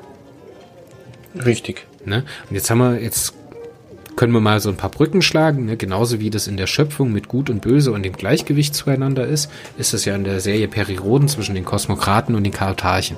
Ne? es ist nicht gerade immer gut und böse. Ne? Es ist halt immer ein Gleichgewicht und es ist immer im Fluss. Und diese Konnotierung ist nicht immer gleich. Und hier ist es genauso, dass dieses, diese, ah, diese, diese, diese, diese Volksdynamik, auch wenn das ein ganz schlimmer Begriff ist, ne, also die Dynamik, die den Menschen innewohnt, ist wesentlich stärker und wesentlich optimistischer geschildert, als es zum Beispiel bei den Elben ist oder bei den Zwergen. So. Und die Zwergen sind ja mittlerweile in Mittelerde am Ende des dritten Jahrhunderts keine große Macht mehr. Und selbst die Elben befinden sich auf dem Rückzug. Nur die Menschen halten praktisch noch stand. Was eine spannende Thematik ist, und so kommt es praktisch mit diesem Kriegszug dazu, als die Zwerge Deins aus den Eisenbergen kommen. Ähm, 500 Stück an der Zahl, gut gerüstete, kampferfahrene Zwerge, die versuchen, durch das Lager der Elben und Menschen durchzumarschieren, um zu Thorin zu kommen. Ähm, kommt es zur Schlacht der vier, der vier Heere. Jetzt. Fünf. Was, nein, das lass mich doch mal ausreden. Es sieht also so aus, als wollen sich jetzt Menschen, Elben, also Menschen und Elben gegen Zwerge die Köpfe einschlagen. Drei Heere sind es dann genau. Jetzt merkt man aber, dass die Orks aufziehen aus dem Norden heraus. Ne? Nachdem man den Orkkönig im Nebelgebirge getötet hat, haben die Orks sich aufgemacht, einen äh, aus dem Norden heraus, aus den Orklanden, dem Nordgebirge heraus, äh, Richtung Erebos zu ziehen und praktisch da nachzuwaschen und äh, Gold zu erhalten, beziehungsweise viele Leute in die Ecke zu treiben. Und in dieser Dynamik wendet man sich dann dagegen und in diesem großen Ta Talkessel vor dem Erebor werden praktisch die Hügelkämme besetzt und äh, die Schlacht beginnt. So, und die Schlacht wogt halt hin und her und ganz furchtbar. Und diese Schlacht der Fähre ist eigentlich auch bloß in einem halben Kapitel eigentlich geschildert. Oder in einem ganzen Kapitel. Am Ende des Buches sind die Kapitel halt sehr kurz, deswegen bin ich geneigt, ein halbes Kapitel zu sagen. Mhm. Geschildert und äh, am Ende taucht noch Beorn auf, der versucht, die Schlacht zu wenden und die Adler tauchen auf. Genauso wie Gandalf, der auf einmal wieder mit von der Partie ist. Und in dieser Dynamik, kurz bevor diese Schlacht ausbricht, haben wir den Hobbit, der getarnt aus dem Erebos ausbricht und diesen Arkenstein als Symbol der Herrschaft über den Erebos an äh, den Elbenkönig und äh, Bart übergibt. So, und damit genau. konfrontieren sie Thorin. Und jetzt kommt es zum Bruch zwischen Hobbit und Thorin, der sich aus dieser Schlacht der fünf Heere fast bis zum Schluss heraushält ne, bevor er eingriff und Hobbit und der Hobbit muss praktisch den Erebos verlassen, weil äh, der Turing ganz furchtbar sauer auf ihn ist. Soweit so gut, die Schlacht ist vorbei, es ist nochmal glimpflich abgegangen, da gerade die Adler und Beorn wahrscheinlich das Quäntchen an der Waage gewesen sind. Ne, die Zwerge und die Menschen waren zusammengetrieben auf einem Hügel. Der Hobbit äh, überlebt die Schlacht, er wird am Kopf getroffen mit einem Stein und ist praktisch äh, K.O. geschlagen, aber unsichtbar und wird deswegen wahrscheinlich auch nicht getötet. Aber Thorin wird schwer bzw. tödlichst verwundet oder schwerst und tödlich verwundet und äh, stirbt an den Folgen der Schlacht äh, nicht ohne sich mit Bilbo zu versöhnen. Was ich einen sehr, sehr schönen Moment finde, dass er praktisch am Ende doch nochmal geläutert wird. Das ist genau das, was, was mir an und für sich an, an diesem Thema auch gefällt. Dass er im Sterben nicht an seinem Groll oder Ärger festhält, sondern dass er sagt so, wir lassen es jetzt gut sein, du hast mich dahin gebracht, wo ich jetzt bin. Du hast mir das Erbe meiner, meiner Vorväter wieder zurückgegeben und gut ist. Ja, ist auch dieses, dieses er, er bewusste ja Loslassen, dieses bewusste Loslassen in, in Erwartung von irgendwas Besserem. Es ist ja genau, es ist. Äh, er erkennt, er erkennt ja in diesem Moment, dass es eigentlich nicht zählt.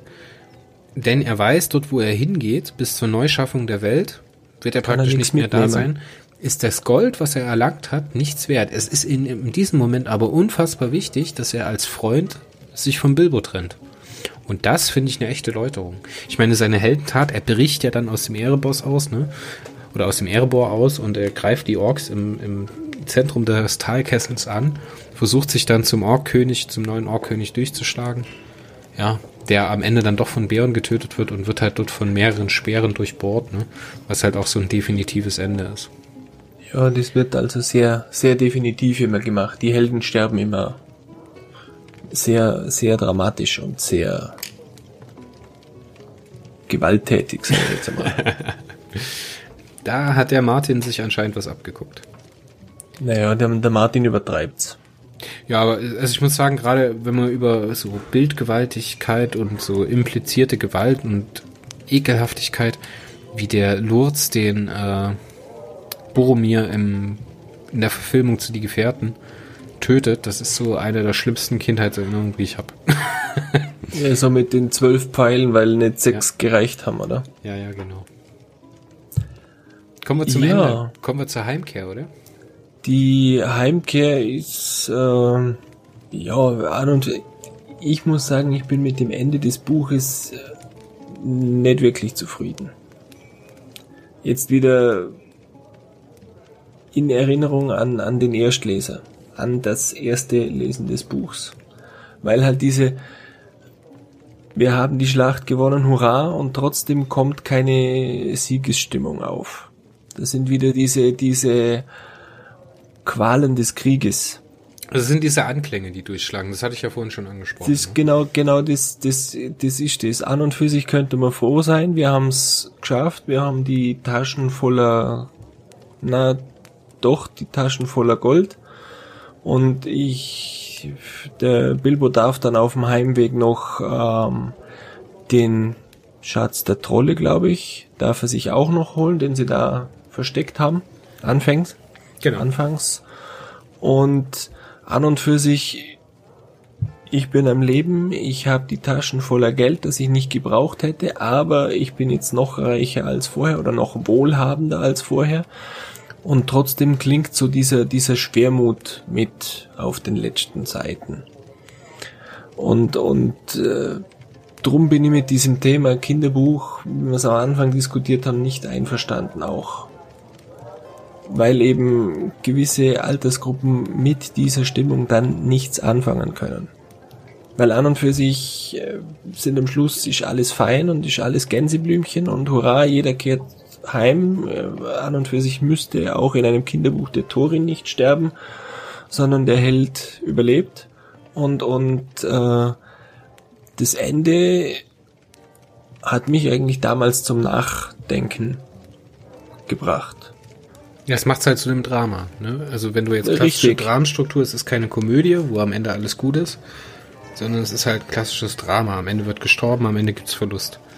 Und was, jo, der, was der Tolkien jetzt an der Stelle macht, er hört nicht auf nach der Schlacht der Fünf Heere, nach der Versöhnung mit Thorin und der Belohnung von Bilbo, sondern er erzählt die Geschichte sozusagen nochmal ausführlich, genauso ausführlich, wie er die Schlacht der Fünf Heere geschildert hat, nochmal in rückwärts Ne? Wir bekommen mit, wie er mit Gandalf gemeinsam und Beorn um den Norden herum diese Alternativroute durch den Düsterwald schafft. Ne? Also durch das Einödland, wie mhm. sie ähm, Beorn besuchen und in den Karok sehen. Ne? Wie sie nach Bruchtal kommen, wie sie nochmal mit Elrond sprechen, wie sie zu den Trollhügeln kommen, also zum Trollschatz und dann am Ende ins Auenland. Und so siehst du praktisch nochmal als Leser, an welchen Etappen sich Bilbo wie entwickelt hat. Das macht er, das macht er jetzt nicht so, indem er das anspricht, sondern er lässt sich einfach nochmal die ganzen Etappen, die wichtig gewesen sind, nochmal in einer Auflistung lesen. Und dann am Ende kommt er im Auenland an und ist konfrontiert mit seiner Spießbürgerlichkeit von, vom Anfang. Und das stößt ihn so ab. und da siehst du, da wird dir nochmal der Kontrast gezeigt, wie der Bilbo sich jetzt in, im Verlauf dieser Reise entwickelt hat. Und wie er halt wieder ans An, also vom Omega zum Alpha sozusagen, am Anfang wieder ankommt und seine Geschichte erzählt. Und das finde ich ehrlich gesagt so erzählerisch einen tollen Kniff. Gerade ja, dieser Bogen halt wieder, vor allem du, du hast mit jedem Punkt, der wieder aufgelistet wird, hast du eine gewisse Erinnerung ans Buch. Und so, so bleibt dir der Verlauf der Geschichte auch eher hängen. Ja, aber ja, ja, hast du aber, ja, hast aber komm, Entschuldigung. Ich gehe mit Beorn äh, wieder zurück zu seiner Halle. Äh, mit, mit Gandalf, mit Unterstützung sehe ich jetzt den sicheren Weg durch, am Düsterwald vorbei oder durch den Düsterwald. Den Plan B, den wir nicht gewählt haben. Er kann sich bei Elrond noch einmal ausruhen, bevor er wirklich heimkommt. Und wie du richtig sagst, am Schluss äh, hat er zwar alles und ist trotzdem unzufrieden, weil er vielleicht lieber wieder Abenteuer erleben würde. Weil halt der närrische Tuck die wahre Bestimmung vielleicht auch von Bilbo, dieses, nee, nicht dieses, das gehört sich so, sondern dieses, an und für sich bin ich anders, vom Naturell her Genau, genau. durch, durchsetzt. Und er bleibt ja auch danach ein Außenseiter. Er bleibt ja immer der, der seltsame Abenteurer, der zurückgekommen Richtig. ist. Ne? Spannend und halt, dass er diese, diese Rückreise, die so in Stationen erzählt hat, halt gleichzeitig gemischt ist mit dieser, ja, dieser Rückkehrer-Thematik. Was du gerade eben gesagt hast, dieses, was ist da der richtige Begriff für diese Trübsal? Nee. Ich, ich, nicht sagen, Weltfremdheit? Ich weiß es nicht. Irgendwas hat sich verändert. Ich kann nicht überhaupt noch zurückkehren. Bin ich dort noch gut aufgehoben? irgendwo, irgendwo kommt mir Bilbo dann ein bisschen entwurzelt vor. Nee, aus seit Schuhen herausgewachsen, würde ich eher sagen. Oder, oder er kommt, er kommt einfach mit diesem, mit diesem Leben nicht mehr klar. Das hat so lange Zeit, war sein Leben anhand der Normen, anhand dieser aufdiktierten Normen okay, wie es war. Dann geht er auf dieses riesige Abenteuer und entdeckt an und für sich sein, sein, sein wirkliches Naturell. Dieses etwas Verwegene, dieses, äh, ja, das ziehen wir jetzt durch, dieses Entschlossene, dieses Feste, während er am Anfang noch, ja, na, ich bin der zurückhaltende Hobbit, Hobbits machen keine Abenteuer und wir bleiben immer bei uns im Gebiet. Und, und äh, die Entwicklung, die er eigentlich durchmacht, ist eine schöne. Und trotzdem endet das Buch für mich nicht im klassischen Happy End, sondern Bilbo ist wieder da, wo er hingehört, bei denen seiner Art, sagen wir es so, und fühlt sich da aber nicht wohl. er kommt nach Hause, Dilemma- er kommt nach Hause in der Hoffnung, nicht mehr der Außenseiter zu sein, unter Menschen, Zwergen, Elben und merkt, dass er untergleichen immer noch der Außenseiter ist. Und ich finde, hier ist schon so schön angelegt, was wir dann am Anfang vom Herrn der Ringe in die Gefährten lesen, dass er sich, er sagt ja dann so, ich fühle mich wie Butter auf zu viel Brot verstrichen. Ne? Und er macht, er macht sich immer wieder, er brütet über den Karten, erzählt er dann Bilbo, äh, Frodo. Und er will ein neues Abenteuer erleben, ne? Und wie, wie glücklich er dann ist, wieder aufzubrechen nach Bruchtal. Toll. Toll, toll, toll, toll, toll. Schöne Ellipse. Ja. Wunderbar. Äh, Ich würde jetzt sagen, wir machen gar nicht mehr große Worte und lassen es an der Stelle einfach gut sein, weil wir haben so viel geredet und wir hatten wirklich jetzt doch so viele Punkte mit reingenommen. Und wir könnten noch länger reden. Ja, wir könnten noch länger reden. Wir hatten jetzt eigentlich noch ein Part über Dichtung, also diese ganze mal so ein bisschen auseinanderzunehmen, vielleicht mal die Übersetzung zu, äh, zu unterscheiden, beziehungsweise zu gegeneinander zu halten. Wir wollten noch ein bisschen Antikennachweis betreiben. Grüße an Michael Kloy an der Stelle äh, von der Fantastischen Antike, dem Podcast und dem Magazin, ne, der ja auch für Warpcore schreibt. Grüße an der Stelle, da werden wir auf jeden Fall mit dir nochmal drüber sprechen müssen, Michael. ähm, ja, es Tolkiens Welt alleine zu erschließen, ist eine abendfüllende oder eine wochenfüllende Gestaltung. Wir könnten über den Mann reden, abendweise. Wir könnten über die Welt reden, Florian- abendweise. Florian, lass, es, lass es gut sein. Weißt du, was das Schöne ist? Wir werden über diese Welt abendfüllend sprechen. Und ich freue mich drauf. Riesig. Dann äh, wir hören wir uns beim nächsten Mal, wenn es wieder heißt, äh, der Tolkien-Stammtisch in unserer Kneipe zum närrischen Tuck. Florian, es hat mir sehr, sehr viel Spaß gemacht, heute wieder mit dir zu podcasten. Ich freue mich aufs nächste Mal. Ich denke, wir werden uns ein bisschen Zeit lassen. Ganz einfach, weil die Recherchearbeit und die Lektüre ähm, sehr, sehr aufwendig ist. Aber wir werden beim nächsten Mal den ersten Teil der Trilogie Der Herr der Ringe, die Gefährten, bearbeiten. Oh ja. Und wir müssen das wirklich in Teilen auseinandernehmen, wenn wir nicht sogar mehrere Teile über ein Buch machen. Ich meine, Entschuldigung, wenn ich dich da unterbreche, ich meine, das Buch selbst ist auch in mehrere Teile aufgeteilt. Müsste jetzt da reinschauen in, in, in meiner Ausgabe, wie das ist. Dann könnte man sich ja, das machen wir uns untereinander aus. Und dann schauen wir, wie wir das anlegen. Ja, erwartet bitte nicht zu früh etwas von uns. Ne? Ich denke nicht, dass wir vor dem Ende des zweiten Quartals mit einer neuen Folge davon rauskommen. Ähm, es kann natürlich auch sein, dass wir jetzt beide einen Rattenbiss haben und hier die Tolkien-Pest am Hals haben und über nichts anderes mehr nachdenken können. Dann kommt das natürlich dementsprechend früher, aber bitte seid nicht böse, wenn wir uns damit ein bisschen Zeit lassen, weil wir wollen uns das auch alles ein bisschen erarbeiten können. Florian, ich danke dir nochmal. Ich wünsche dir noch einen schönen Abend, lieber Zuhörer. Ich wünsche euch noch einen schönen Tagesabschnitt, je nachdem, wann ihr das hier gerade zu Ende gehört habt. Und äh, bis zum nächsten Mal. Bis zum nächsten Mal. Danke fürs Zuhören.